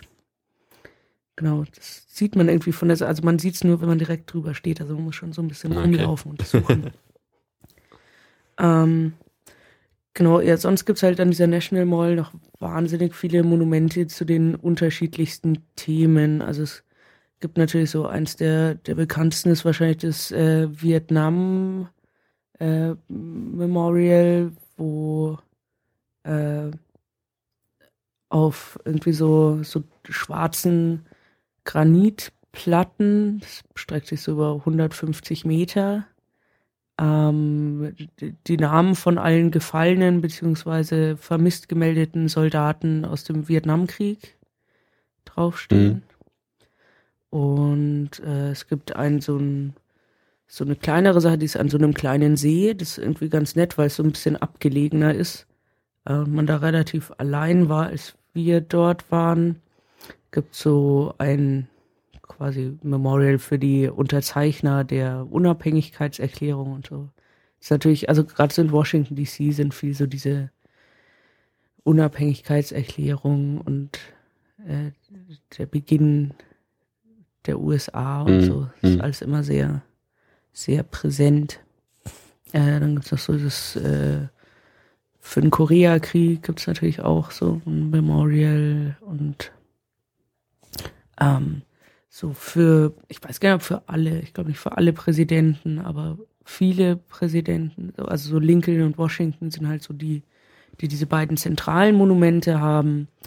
Und äh, dann gibt's aber noch ähm, für, für viele andere bedeutende Präsidenten auch welche. Aber die sind dann zum Teil ein bisschen abgelegener. Hm. Genau. Ähm, genau, es gibt noch so ein Martin Luther King Jr. Memorial, das ist auch nicht so direkt so auf diesem zentralen Part von der Mall, sondern auch ein bisschen südlicher. Das fand ich ganz, ganz cool gemacht. Das gibt's auch noch nicht lang. Also es steht da wirklich erst seit zwei, drei Jahren oder Okay. so. Das kann man auch anschauen. Ja, ähm, abgesehen von der National Mall, was hast du noch angeschaut? Mm, Also nicht so richtig abgesehen von der National Mall, weil. Weil da alles äh, da ist. Ja, weil schon Ja? so, also es ist halt echt ganz angenehm, wenn man eben so wie wir nur, nur kurz da ist. Es Mhm. ist schon vieles, also gerade die Museen sind alle sehr zentral. Okay. Ähm, und es gibt so ein bisschen so eine Besonderheit an Washington DC ist, es gibt eine so eine so eine Stiftung, die nennt sich Smithsonian und der gehören die meisten Museen da und das ist so eine Stiftung, die vor sehr sehr langer Zeit gegründet wurde von von dem Typ, der so sein Erbe dieser Stiftung gegeben hat. Mhm. Ähm, und die Besonderheit ist, dass dieser Mann gesagt hat, alle seine, alle Museen, die mit seinem Geld gemacht werden, da soll der Eintritt frei sein, dass die für jeden zugänglich sind. Mhm. Und da gibt's echt ganz schön viele Museen, die da dazugehören. Und das heißt, dass in den meisten Museen der Eintritt frei ist, was doch Mhm. sehr, äh, sehr cool ist, weil man Mhm. in viele Sachen einfach mal reinschauen kann und äh, schauen, ob es einem gefällt. Und wenn nicht, dann geht man halt wieder. Was irgendwie blöd ist, wenn man Mhm. 20 Dollar Ja, ja, Eintritt klar. gezahlt hat. Mm, Ja, was waren da so die Highlights davon, die man sich auf jeden Fall anschauen sollte? mm, Also ein wirklich sehr spezielles Museum war äh, das National Museum of the American Indian, also die amerikanischen Ureinwohner. Und es ist schon so vom Gebäude her sehr cool gemacht, weil es auch so wie so beigen, äh, sandmäßigen Steinen gemacht ist und so komplett rund, also, also so aus Rundungen, also es ist nicht ein, ein Kreis, sondern ja, es ist irgendwie sehr, also es ist so halt so Felslandschaften Mhm. nachempfunden. Ähm, genau, und die Ausstellungen da drin sind wirklich ganz, ganz schön gemacht. Ähm, Und genau, und äh, genau so das Spezielle daran ist, dass es ähm, eine Art Kantine oder also so ein Museumsrestaurant, weil sowas, wo man so Self-Service sich die Sachen zusammensucht, äh, mit indianischem Essen gibt. Und äh, da gibt's Büffel oder was? Ja, Ja, auch. wirklich? Also ja, tatsächlich. Also es ist ähm, wahnsinnig hoch gelobt, auch in den ganzen Reiseführern. Also es ist jetzt nicht gerade ein Geheimtipp, aber also Mhm. so diese Kantinsache ist auch einigermaßen, also oder ist ziemlich groß eigentlich. Äh, das heißt, das nicht so schlimm ist, dass das Mhm. andere Leute auch wissen, dass es das gibt. ähm, und da gibt's so, ähm, es gibt wirklich wahnsinnig viel verschiedene. Es gibt erstmal so vier verschiedene Theken oder so, die so irgendwie vier verschiedene, so prinzipielle, unterschiedliche indianische Küchen unterscheiden. Mhm. Und ähm, ja, ich weiß nicht, also total verschiedene Sachen. Dann, also ich habe äh, tatsächlich irgendwie so einen Büffelburger oder so. Also es war so ein, so ein Büffeleintopf, der dann so auf so ein Burgerbrot gehauen wurde. Okay. Also ein Fleisch, das so entlang gekocht war. Und das hat wahnsinnig gut geschmeckt. Also man konnte auch, wenn man so ein bisschen länger vor was stehen geblieben ist und es angestarrt hat, dann haben sie einem so kleine Samples gegeben, dass man es probieren kann. Weil es halt wirklich viele Sachen sind, die man nicht kennt und Ja. von denen man sich halt einfach nicht vorstellen kann, wie sie schmecken. Ja. Also es gibt dann alle möglichen äh, auch Aufläufe und also auch so die Beilagen sind. Also es gibt dann, glaube ich, sogar irgendwie so normale Kartoffelecken oder so, aber sonst auch viel irgendwie so Kürbis und ja, alles Mögliche. Mhm. Ähm, das war, das war wirklich cool. Ähm, man muss dazu sagen, es ist wirklich nicht billig. Also gerade so dafür, dass es so eine Kantinensache ist. Mhm. Aber das Museum an- ist kostenlos. Das Museum an sich ist kostenlos und ich hatte auch so das Gefühl, dass es insgesamt dort, wobei ich es jetzt nicht so richtig vergleichen kann, weil ich in New York nicht viele Museen war, aber ich hatte schon das Gefühl, dass sie gerade so in diesen Museumscafés und Restaurants schon ein bisschen mehr zugelangt haben, so Mhm. preislich.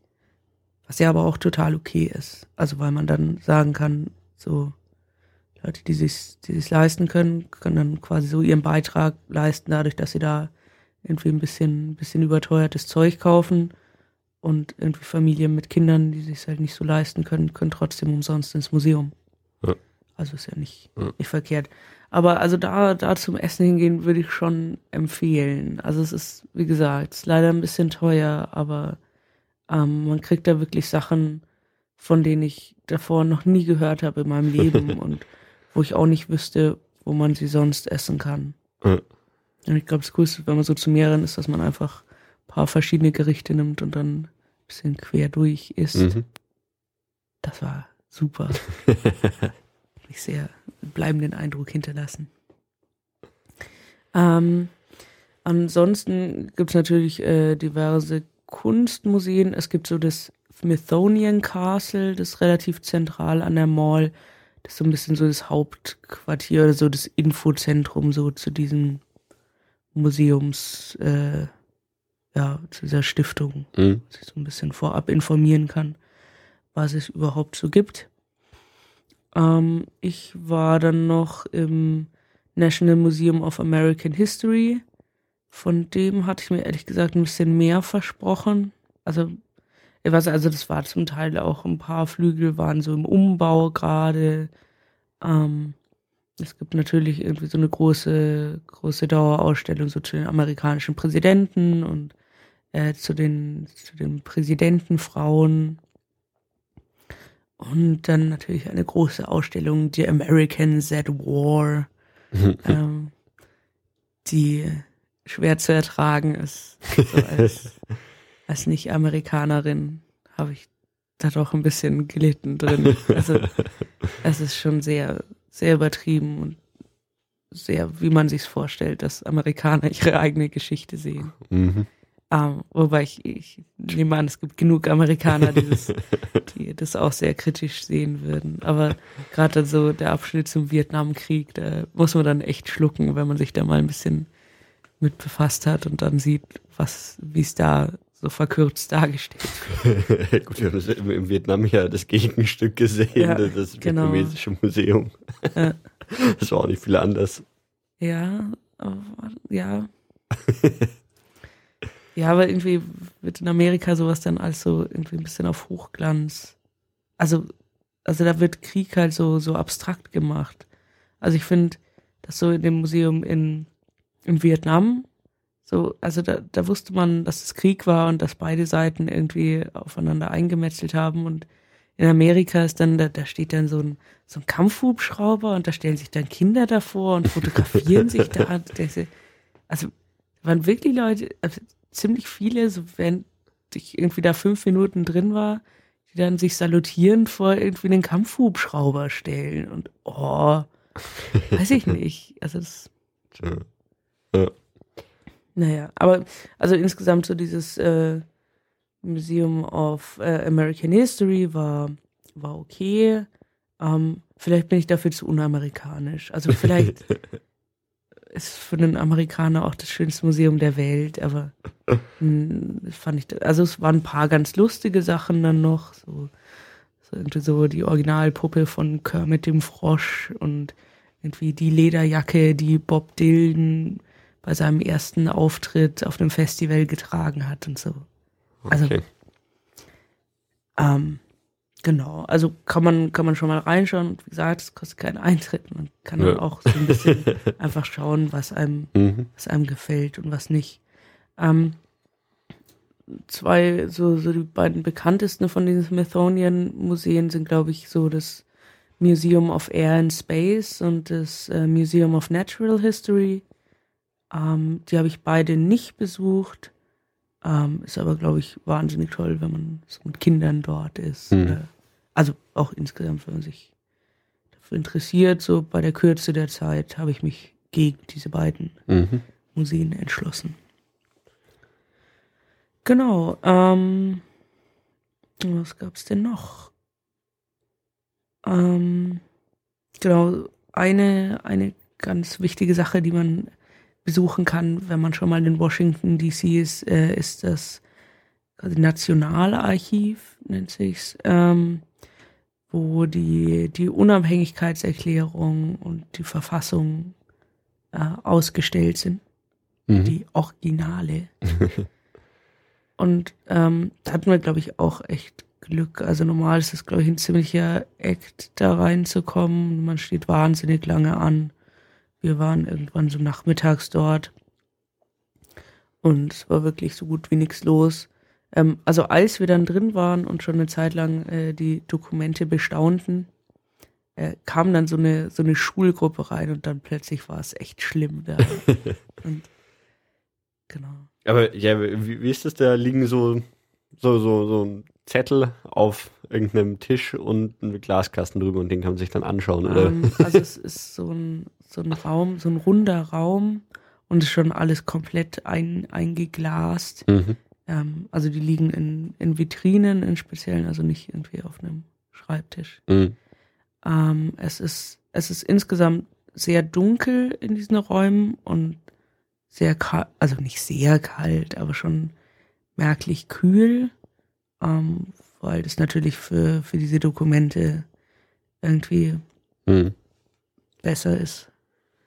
Ähm, man darf natürlich nicht fotografieren, ähm, auch weil es die Dokumente zusätzlich belastet. Mhm. Wobei man sagen muss, dass man ähm, gerade so bei, ähm, bei der Unabhängig oder also eigentlich bei all diesen Dokumenten, man sieht eh schon kaum mehr was auf dem Papier, weil mhm. natürlich äh, so in den Anfangsjahrzehnten äh, ihrer Existenz niemand so sich dachte, ach, äh, jetzt mal in den gekühlten, dunklen Raum, sondern die halt früher sehr, sehr öffentlich ausgestellt wurden, mhm. einfach ganz normal bei normalem Licht und mhm. das zehrt natürlich an, an der Substanz der Schrift. Genau. Also, ja, so hat man halt dann gesehen, also ich glaube, wenn man sich jetzt wirklich die Entscheidung hätte, man muss sich da irgendwie ein, zwei Stunden anstellen, muss man sich, glaube ich, nochmal überlegen, ob man die Sachen unbedingt sehen muss. Aber so fand ich es irgendwie einfach mal vorbeischauen quasi. Mhm. Fand ich gut. Ähm, wir haben das Kapitol besucht. Auch das ähm, war irgendwie zum Glück nicht so aufwendig wegen unserer wegen unseres Reisezeitpunkts, weil also so in den Reiseführern und also ich hatte an verschiedenen Stellen davor gelesen, dass man sich so um das Kapitol zu besichtigen irgendwie anmelden muss. Und zwar als Amerikaner muss man sich bei seinem weiß gar nicht, bei seinem State Representative irgendwie anmelden, also bei seinem Senator. Und als Ausländer? Kongressmann. Genau, und als Ausländer stand irgendwie drin, dass es so eine beschränkte Anzahl an, an Tagespässen vor Ort gibt. Wir waren dann auch wirklich sehr, in, also relativ früh am Tag dort, aber es war echt nicht viel los. Mhm. Also da kann es wahrscheinlich auch schlimmer erwischen, Mhm. wenn da wahnsinnig viele Schulklassen sind. Wir haben dann, ähm, also man darf halt wieder so keine Flüssigkeiten mit reinnehmen. Und also man hat schon so bei den meisten Sachen, auch bei den ganzen Museen hat man so Sicherheitschecks, Schleusen. Mhm. Ähm, genau. Und dann können wir da erstmal reingehen. Äh, dann haben wir uns irgendwie so bei dem Information Desk irgendwie Tickets für eine Tour geholt. Das ist so eine Guided-Tour durchs Gebäude. Ähm, Genau die, die, oder generell Touren, oder gibt es in den Museen dann auch so geführte Touren, die dann was kosten, oder ist das dann, Mm, Gibt es zum Teil, glaube ich, schon. Also habe ich jetzt nirgends irgendwie groß in, in Anspruch genommen. Äh, Gäbe es aber wahrscheinlich schon. Ähm, diese, diese Tour durchs Kapitol äh, war auch äh, kostenlos. mhm. Ähm, ich weiß jetzt gar nicht, wie es bei so Museumstouren wäre. Ähm, wie bei allen Führungen in amerikanischen Museen schaut man sich, also man schaut sich immer als erstes einen Film an. Also man wird erstmal wohin geführt, sitzt dann in so einer Art Kino und schaut sich dann erstmal einen Film an. Also finde ich auch nicht schlecht, aber das ist einfach so, ist hier nicht unbedingt so, Mhm. finde ich. Weiß nicht, ich mache hier auch nicht so viele geführte Touren. Solltest du vielleicht. ja, wahrscheinlich. Ähm, genau. Und dann wurde man da rumgeführt. Man hat so komische Headsets angehabt und äh, die Frau, die die Tour geleitet hat, hatte halt so ein Mikro. Aber die hatten so merkwürdige Störgeräusche drin. Das war wirklich anstrengend, man konnte es kaum anhören. Aber diese Frau hat dann auch natürlich so leise geredet, wegen, weil sie ein Mikrofon hat, dass man es ohne die Sache nicht hören konnte. Das war ein bisschen anstrengend. ähm, aber sonst war die Tour echt gut. Also diese Tourguides dort beim Kapitol sind, sind echt richtig gut geschult. Also die können einem echt zu jedem, zu jeder Marmorplatte irgendwie erzählen, Ja. wo sie her ist und wer das gestiftet hat. Und ähm, also hat echt interessant erzählt und es also waren, glaube ich, hauptsächlich Amerikaner außer uns auf der Tour und die haben schon sehr, sehr konkrete Fragen zu einzelnen irgendwie Statuen, die da rumstehen, gestellt und die, die wussten echt gut Bescheid da. Mhm. Das war ganz schön. Und dann konnte man sich, also ich glaube, das mit dieser Tour war noch nicht mal so der Part, wo man sich vorher hätte anmelden müssen als Amerikaner, sondern wenn man ähm, irgendwie den Raum, wo der Senat tagt und den, wo der Kongress tagt, besichtigen will. Also da gibt's auch so, so wenn die momentan äh, tagen, dann kann man auch so als Besucher, so wie im Bundestag, da rein. Mhm. Muss sich aber immer vorher irgendwie anmelden. Mhm. Äh, und als wir da waren, waren da gerade keine Sitzungen. Und dann hieß halt so, ja, als äh, International Visitor muss man an irgendeinen so speziellen Desk und muss seinen Reisepass vorzeigen und alles. Und wir sind da hingegangen und äh, als wir gerade anfangen wollten, irgendwie den Pass rauszukramen, dieser Mann uns schon so drei so Tickets entgegengestreckt. Also nicht geschaut, ob wir überhaupt aus dem Ausland sind. Ähm, genau, und dann waren wir, also wir konnten irgendwie nur in den Raum, wo der Senat ist. So der kleinere von den beiden. Oh, schon ganz schön. Ja. Genau, und ähm, man kann dann irgendwie unterirdisch gleich weiter zur Library of Congress, also zu dem äh, Bibliothek. Mhm. Die ist auch ganz schön. Aber ist jetzt auch nichts, wo man ewig ist dann. Mhm. Also schaut mal so vorbei. Ähm, Bist du nochmal zum Weißen Haus gekommen? ja, ja, also meistens sind wir dran vorbei. Aber da, da, gelaufen. da kann man nicht viel mehr machen, außer dran vorbeilaufen. Nee, also rein kann man nur als Amerikaner. Aber auch das ist sehr, sehr aufwendig. Okay. Also da ist es dann tatsächlich so, dass man irgendwie den Weg über seinen, äh, seine State Representatives gehen muss und es auch wirklich Monate im Vor, also wirklich so, ich glaube, wenn man ein halbes Jahr vorher sich darum kümmert, dann ist man nicht mal früh dran. Okay. Ähm, aber es gibt leider, also ich glaube so seit 2001 so, Aha. dass ähm, es eigentlich kaum mehr eine Chance gibt, als, als nicht US-Staatsbürger ins Weiße Haus Mhm. zu kommen, wenn man kein Staatsgast ist. Okay. Also hätte ich schon gern angeschaut. Also, Hm. aber Gut, ist dann auch die Frage wahrscheinlich, wa- was man davon dann, dann sehen darf. Also ist wahrscheinlich dann auch ziemlich eingeschränkt, aber klar, wäre wär sicherlich interessant gewesen, das zu sehen. ja, allein so die Räume, in denen, glaube ich, Gäste dort empfangen werden, sind mit Sicherheit imposant. Mhm. Ja, haben wir noch, ha- haben wir noch was? Ja, ja, ja, ich, ich hätte schon noch. Ja, dann hau doch noch ein paar Highlights raus. Ähm, was ich noch gesehen habe, ist. Hm. Hm. Oh ja, ich war im Bureau of Engraving and Printing. ja, klingt, jetzt, klingt jetzt erstmal merkwürdig, aber das ist, wo die Dollarscheine gemacht werden. Okay. Das ist, wo das Geld herkommt, Mhm. das ja irgendwie so schon so auf der ganzen Welt im Umlauf ist. Mhm. Also es gibt dann irgendwie noch so, also es gibt irgendwie nur zwei Stellen, an denen es gedruckt wird. Und das eine ist eben in Washington DC und das andere ist so irgendwo in Texas. Okay. Ähm, Also dann so, so ein fettes Druckereigebäude oder so. ja, also es sind Ja. so mehrere Gebäude auch irgendwie. Also ich glaube, da wo wir drin waren, ist auch so hauptsächlich so als Museum Mhm. und Öffentlichkeitsding. Mhm. Ähm, genau, da kann man auch so eine, so eine Tour machen. Ich glaube, da, ja, der Eintritt war da, glaube ich, auch frei, obwohl es jetzt kein so ein Smithsonian ist, aber ähm, da mussten wir ziemlich lang anstehen, glaube ich, um reinzukommen. Ähm, und dann, dann auch erstmal so einen Film anschauen. Und dann gab es so eine Führung, aber, also es war dann im Endeffekt nicht so, also so diese Frau, die diese Führung gemacht hat, war so dermaßen unmotiviert, hat so irgendwie vor sich hingelabert.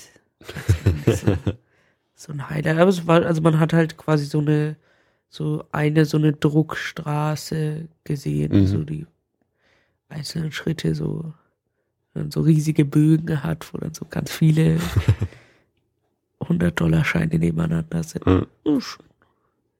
Das war ganz nett. Ja. Aber. Also ich glaube so, wenn, wenn diese Führung motivierter gewesen wäre, dann wäre es mir auch positiv. Also ich weiß Ja. auch nicht, ob wir da nur Pech hatten, aber ich fand die Tourguides wirkten da alle nicht so wahnsinnig motiviert. Ähm, wir waren, nachdem wir nicht äh, auf das Washington Monument konnten, waren wir im alten Post Office, das so dann so eins der, der höchsten Gebäude ist. Beziehungsweise Es hat halt so einen, so einen Turm, wo man hochfahren kann mit dem Aufzug ähm, und so über die ganze Stadt schauen. Mhm. Das haben wir so am letzten Tag, glaube ich, irgendwann mal gemacht. Äh, da muss man nur ein bisschen aufpassen. Irgendwie stimmen die Öffnungszeiten, die so außerhalb von dem Gebäude stehen, nicht. Also wir waren im Endeffekt zweimal da. Wir waren einmal da Ähm, und dann konnte man irgendwie schon noch rein und das in der Mitte halt so sind so Läden und so Essenstände und so. Aber der Aufzug ist dann nicht mehr gefahren. Aber das, das kann man ruhig machen, wo man auch nochmal einen schönen Blick auf die Stadt hat. Ähm, noch ein Museum, das ich besucht habe, das ich ganz cool fand, äh, war das Museum of Women in Arts. Also das Museum, in dem ausschließlich Kunstwerke von Frauen ausgestellt werden. Ähm, das ist kein Smithsonian, kostet also auch Eintritt. Ähm, bietet aber irgendwie einen ganz, ganz schönen Querschnitt und also durch verschiedene Kunstsparten. Mhm. Ähm, und die hatten eben gerade, als ich dort war, eine, eine coole Ausstellung, also die irgendwie so in Zusammenarbeit mit der Rock'n'Roll Hall of Fame gemacht wurde, Women Who Rock, zum, also so irgendwie geschichtlich so ein Ablauf zu äh, bedeutenden Frauen in der Rockmusikgeschichte. Mhm. Das war, das war wahnsinnig mhm. Hat man, ähm, oder wa, wa, was für Auswirkungen hatte denn die Wahl dann auf die Stadt oder was hat man davon gesehen, was hat man davon mitgekriegt? Mm, also mich hat es gewundert, dass man irgendwie so an dem Tag, als wir angekommen sind und dann auch am Dienstag, wo die Wahl war, irgendwie so auf der Straße überhaupt nichts davon mitgekriegt hat. Mhm. Also ich hätte schon gedacht, dass mehr so, was ich, allein Leute irgendwelche Fähnchen haben oder mhm also so irgendwie, also ich finde, auf der Straße hat man es nicht groß gemerkt. Okay. Ähm, wir haben dann eben abends, also Dienstagabend im Hotel die Wahl mitverfolgt, im, im Fernsehen. Immer so irgendwie gleichzeitig am Laptop und im Fernsehen schaut, weil dann verschiedene äh, Sender auch verschiedene Hochrechnungen mhm. verwenden ist dann immer ein bisschen merkwürdig. Man, man, weiß natürlich nicht, worauf man sich äh, verlassen kann, auf welche ja. Hochrechnung.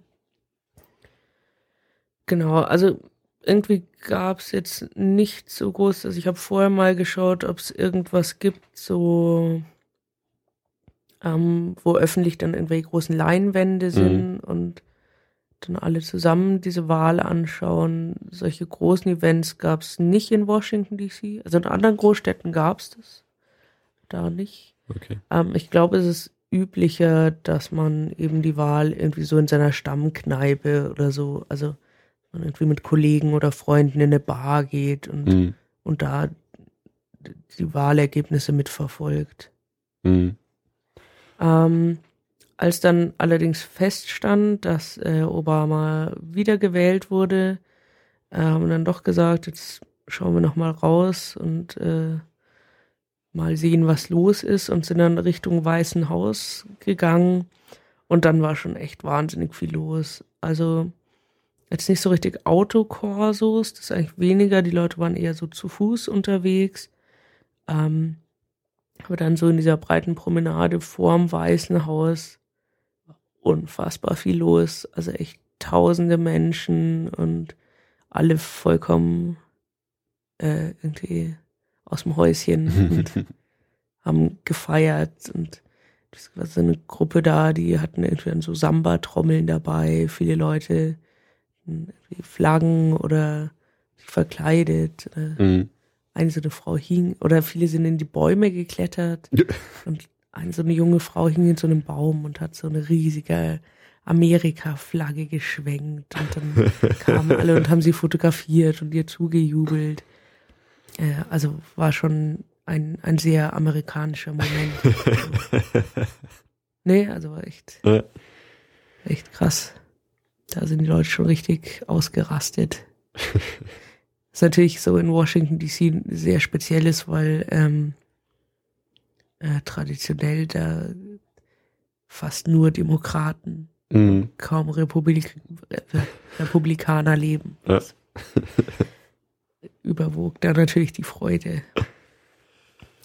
Ähm, genau, es, äh, ein Museum gibt es noch, das ich auf jeden Fall erwähnen möchte. Das ist die National Portrait Gallery. Hm, Und das ist irgendwie ein bisschen äh, ganz interessant aufgebaut. Also es sind eigentlich zwei Museen in einem Gebäude.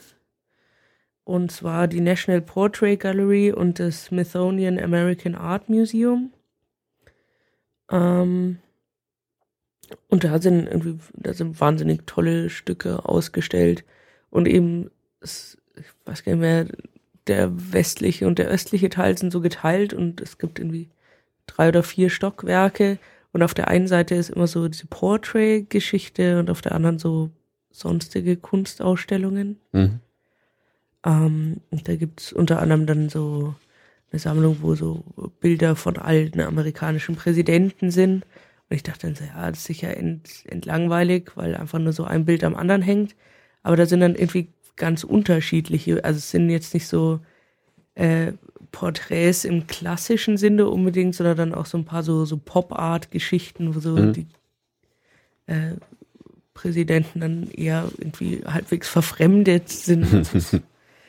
ähm, das, das ist auf jeden Fall ein, ein cooles Museum gewesen. Es gibt auch äh, im obersten Stockwerk äh, auch wieder äh, zeitgenössische Kunst, wo auch irgendwie ultra lustige Videoinstallationen und so waren. Also das, das Museum, das ich auf jeden Fall empfehlen kann.